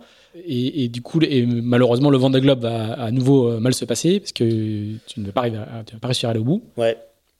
Bah ouais, ouais, ouais, ça c'est, ben, ça a bien, alors ça a mal démarré parce que j'étais pas dans mon, dans, dans, le bon rythme. La première partie de la descente de l'Atlantique. Après, je m'étais donné comme objectif d'être euh, dans le les trois premiers en Afrique du Sud, ce que j'avais réussi à, atteindre. Et puis bah là, je tape un, ovni et pouf, je casse mon safran.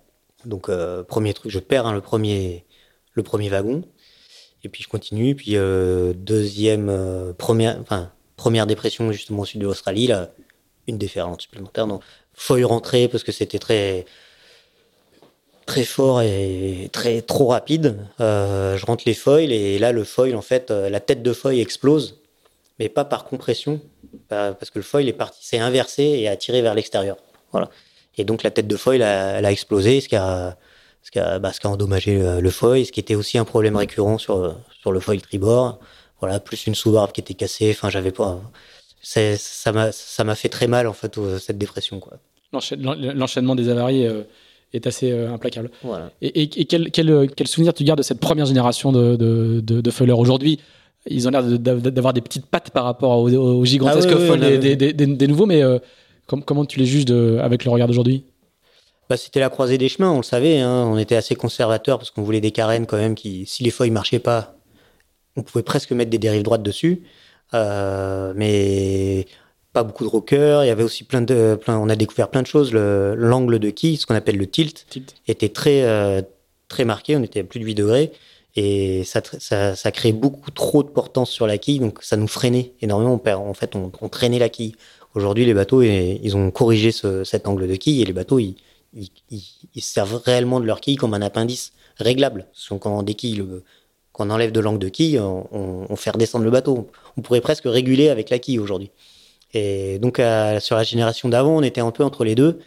C'était un gain. Parce qu'on savait pas si ça allait marcher, en fait. On savait pas il fallait conserver le, la partie archimédienne du bateau. On savait que ça marchait pas au près, que dans la, au portant, ça marchait pas très bien. Mais par contre, au reaching, il y avait un gain. Donc, comme le Vendée Globe, c'est 18 nœuds euh, de vent moyen à 110 degrés du vent, on savait que ça allait, ça allait quand même faire gagner quelques jours sur le parcours. Donc, euh, donc euh, quand même, juste super. C'est la première navigation qu'on fait avec JTA 16. On avait fait une banque image. C'était euh, la première fois qu'on volait à 25 nœuds ou 30 nœuds. J'étais, on était avec Charles à bord, on était, enfin, on était scotché au bateau, quoi. On était, même impressionné que ça aille si vite, quoi. Donc maintenant, ça va encore plus vite. Charles qui était ton remplaçant sur le sur le sur, le, Vendée, sur le Vendée, équipier de la Jacques Vabre. Voilà. Et, et, Charles, quand il revient de, de, il fait sa qualif, je crois. Hein Ouais, on fait la qualif. En fait, on, euh, sur la transat anglaise, je casse la baume, mais parce qu'on on est allé loin, loin, loin dans la technique, mais on a bien appris aussi. Bon, petite avarie, donc euh, on abandonne la transat anglaise et on, on, convoie pour aller à New York. Pour, euh, pour faire New York. Pour faire New York, voilà. Et donc on part, on a fait du prêt. Euh, tous les jours, on lançait le routage. C'était 7 jours 20 heures, 7 jours 20 heures. Ben, pourtant, c'était interminable. Parce qu'on était au voyage pour aller là-bas. Et puis en arrivant, Charles, il me fait surtout. Surtout, te fais pas mal parce que moi, je veux pas partir à ta place. Ce qui en dit long quand même quand on, parlait, on parlait de, quand on connaît Charles. Voilà, euh, euh, quand on parlait de, l'inconfort des bateaux d'aujourd'hui, donc du coup à l'époque c'était ça. sans moi, je, veux bien te remplacer. je veux bien te remplacer, mais en fait je veux pas. voilà, non, c'était assez rigolo. Voilà, c'était. Mais bon, techniquement parlant, c'est voilà, c'est toujours euh, génial de découvrir, de découvrir ces bateaux-là c'est la, beauté d'être dans une équipe comme celle-là. Du coup, quand tu vas revenir du Vendée Globe euh, euh, avorté, enfin non, non, non, terminé, tu arrives, il y a un nouveau, il y a un autre projet qui t'attend, euh, donc qui est le, le, bateau qui, le bateau qui navigue encore, encore aujourd'hui. À, quel point tu t'es impliqué toi dans, le, dans le design Comment comment t'as comment as vu la gestation de, de, ce bateau-là?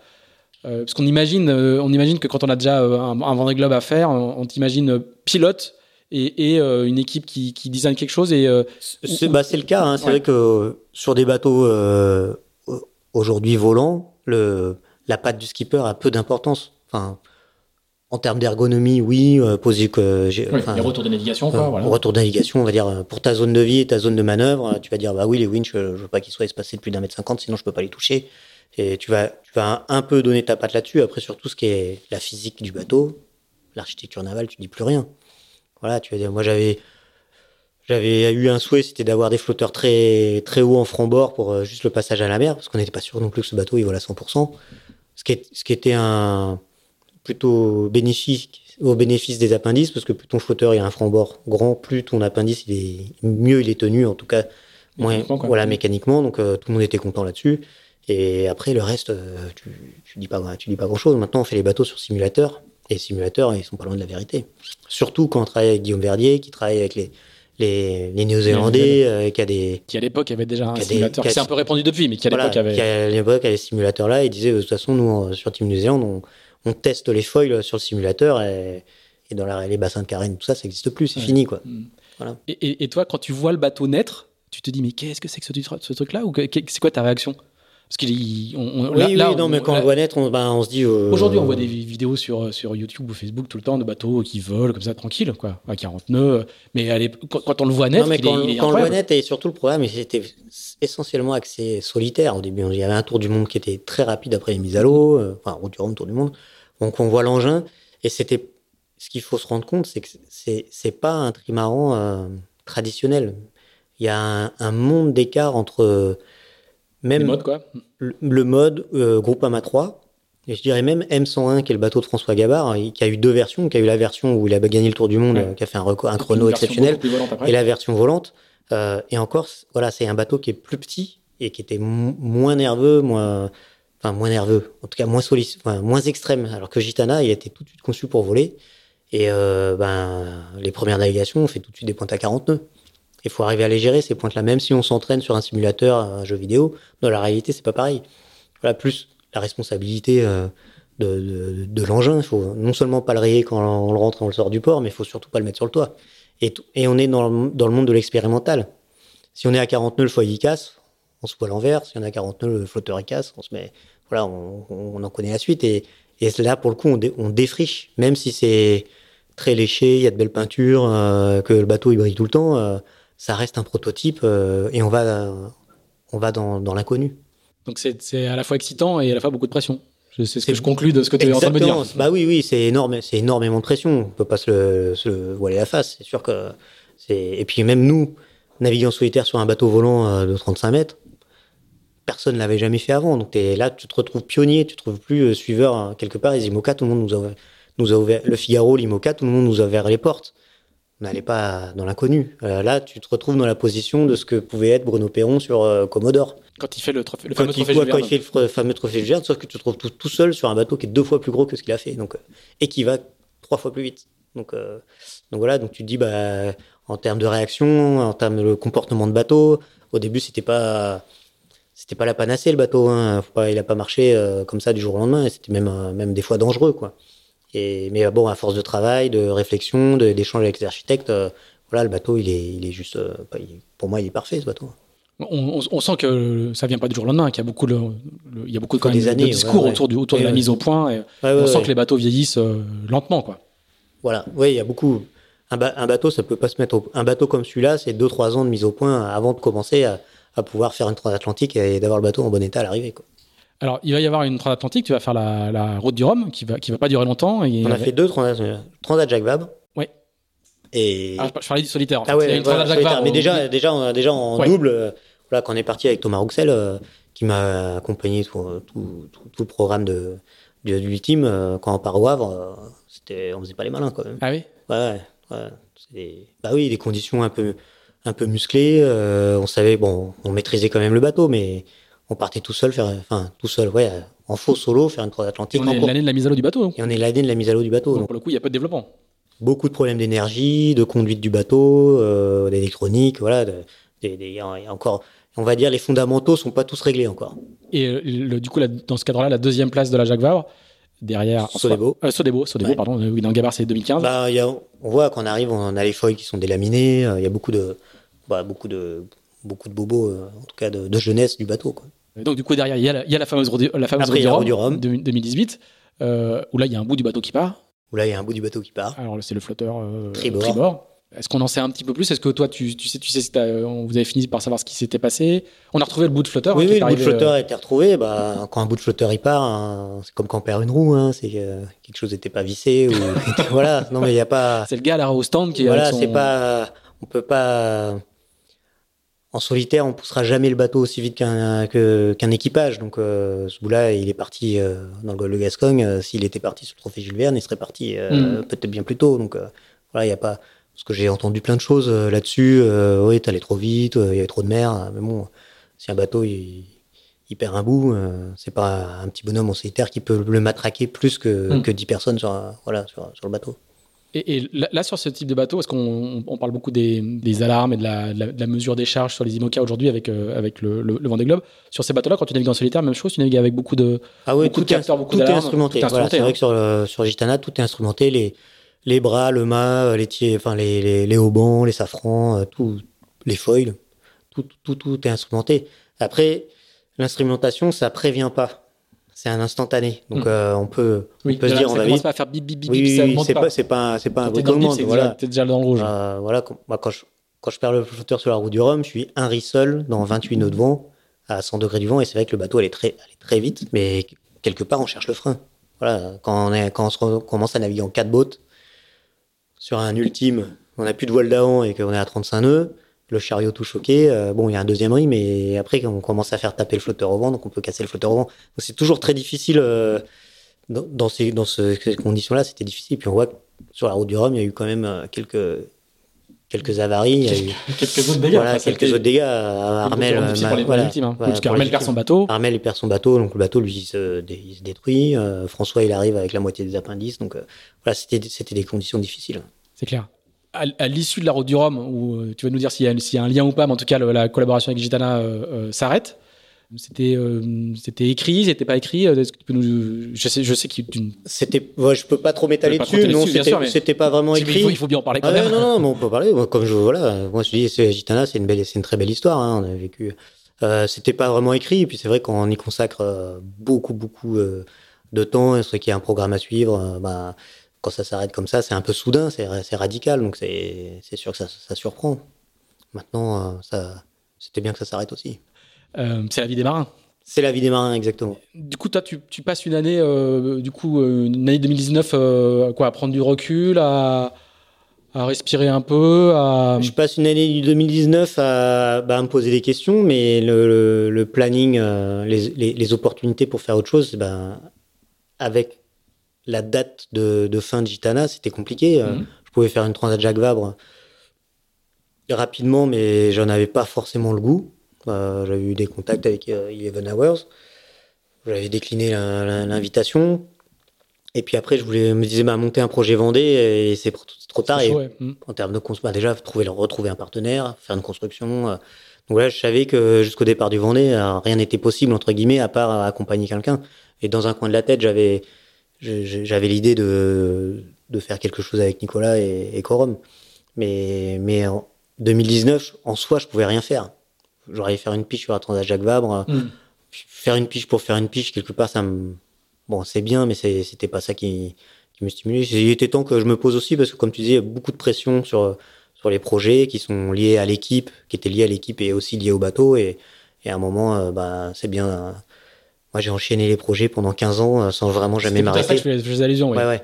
Et c'est vrai qu'à un moment, bah, c'est sûr, c'est bien de Aller couper du bois dans ton champ. euh. d'aller couper du bois et puis de s'occuper un peu de ces, ces gamins parce qu'on les voit pas grandir, on les voit, on les voit pas grandir. Alors du coup, 2020, tu as travaillé pour Corum. 2021, tu veux faire quoi? C'est quoi ton, c'est quoi les, t'as une annonce à faire passer? T'es disponible? Je suis disponible, euh, bankable euh, et apte à faire euh, de l'ultime et de l'imoca. Voilà. Donc euh, non, non, ben on n'a pas la vie des marins, elle est Il y a un liée. téléphone qui arrête pas de sonner Ouais, tout à ouais, l'heure. sais, On entendra peut-être un petit peu sur la bande, mais Attends, je le jette. Il y a, si ça se trouve, c'est quelqu'un qui a un truc à te proposer. Hein. bah, il peut attendre 5 minutes. non, bah, la, vie, la vie des marins, elle est liée euh, essentiellement au, au contact et aux partenaires. Donc, euh, moi, l'envie de faire le Vendée Globe, de monter un projet, euh, ça, ça me plaît. Les ultimes aussi, ça me fait rêver. Maintenant, il y a une cohérence à avoir. Vu le coût des bateaux et, et le temps de fabrication, on voit qu'il y a déjà François qui, qui, dit- Qui cherche. qui cherche. Et, Et- euh, si, si tu cherches des sponsors pour un ultime, il y a de la concurrence voilà, sur le marché aujourd'hui. donc euh, objectivement aujourd'hui c'est vrai que le Vendée Globe c'est quelque chose que j'ai pas fini.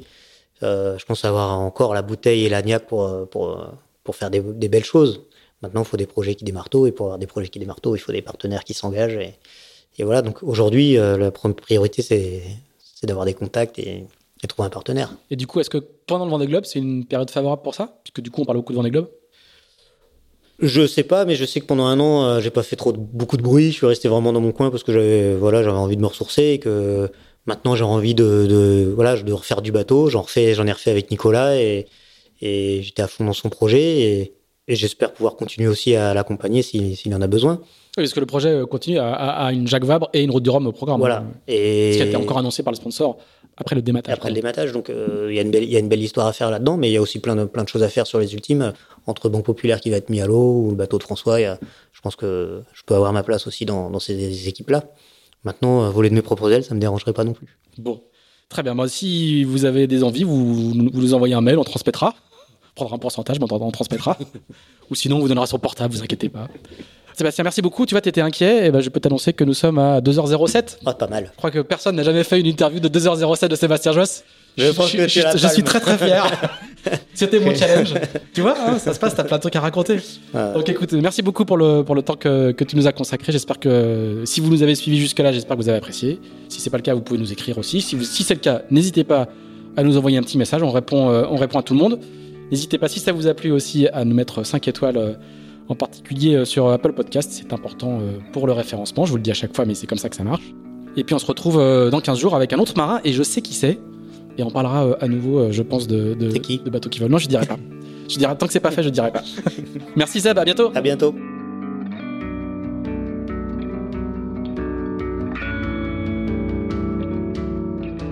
Merci d'avoir écouté ce nouvel épisode d'Into the Wind produit par Tip Shaft. Si vous l'avez apprécié, n'hésitez pas à le partager, n'hésitez pas non plus à nous dire ce que vous en pensez, en bien ou en mal. Euh, Merci également à nos amis spécialistes de l'accastillage de Carver, partenaire de cet épisode. On se retrouve dans 15 jours pour un nouvel Into the Wind. À bientôt!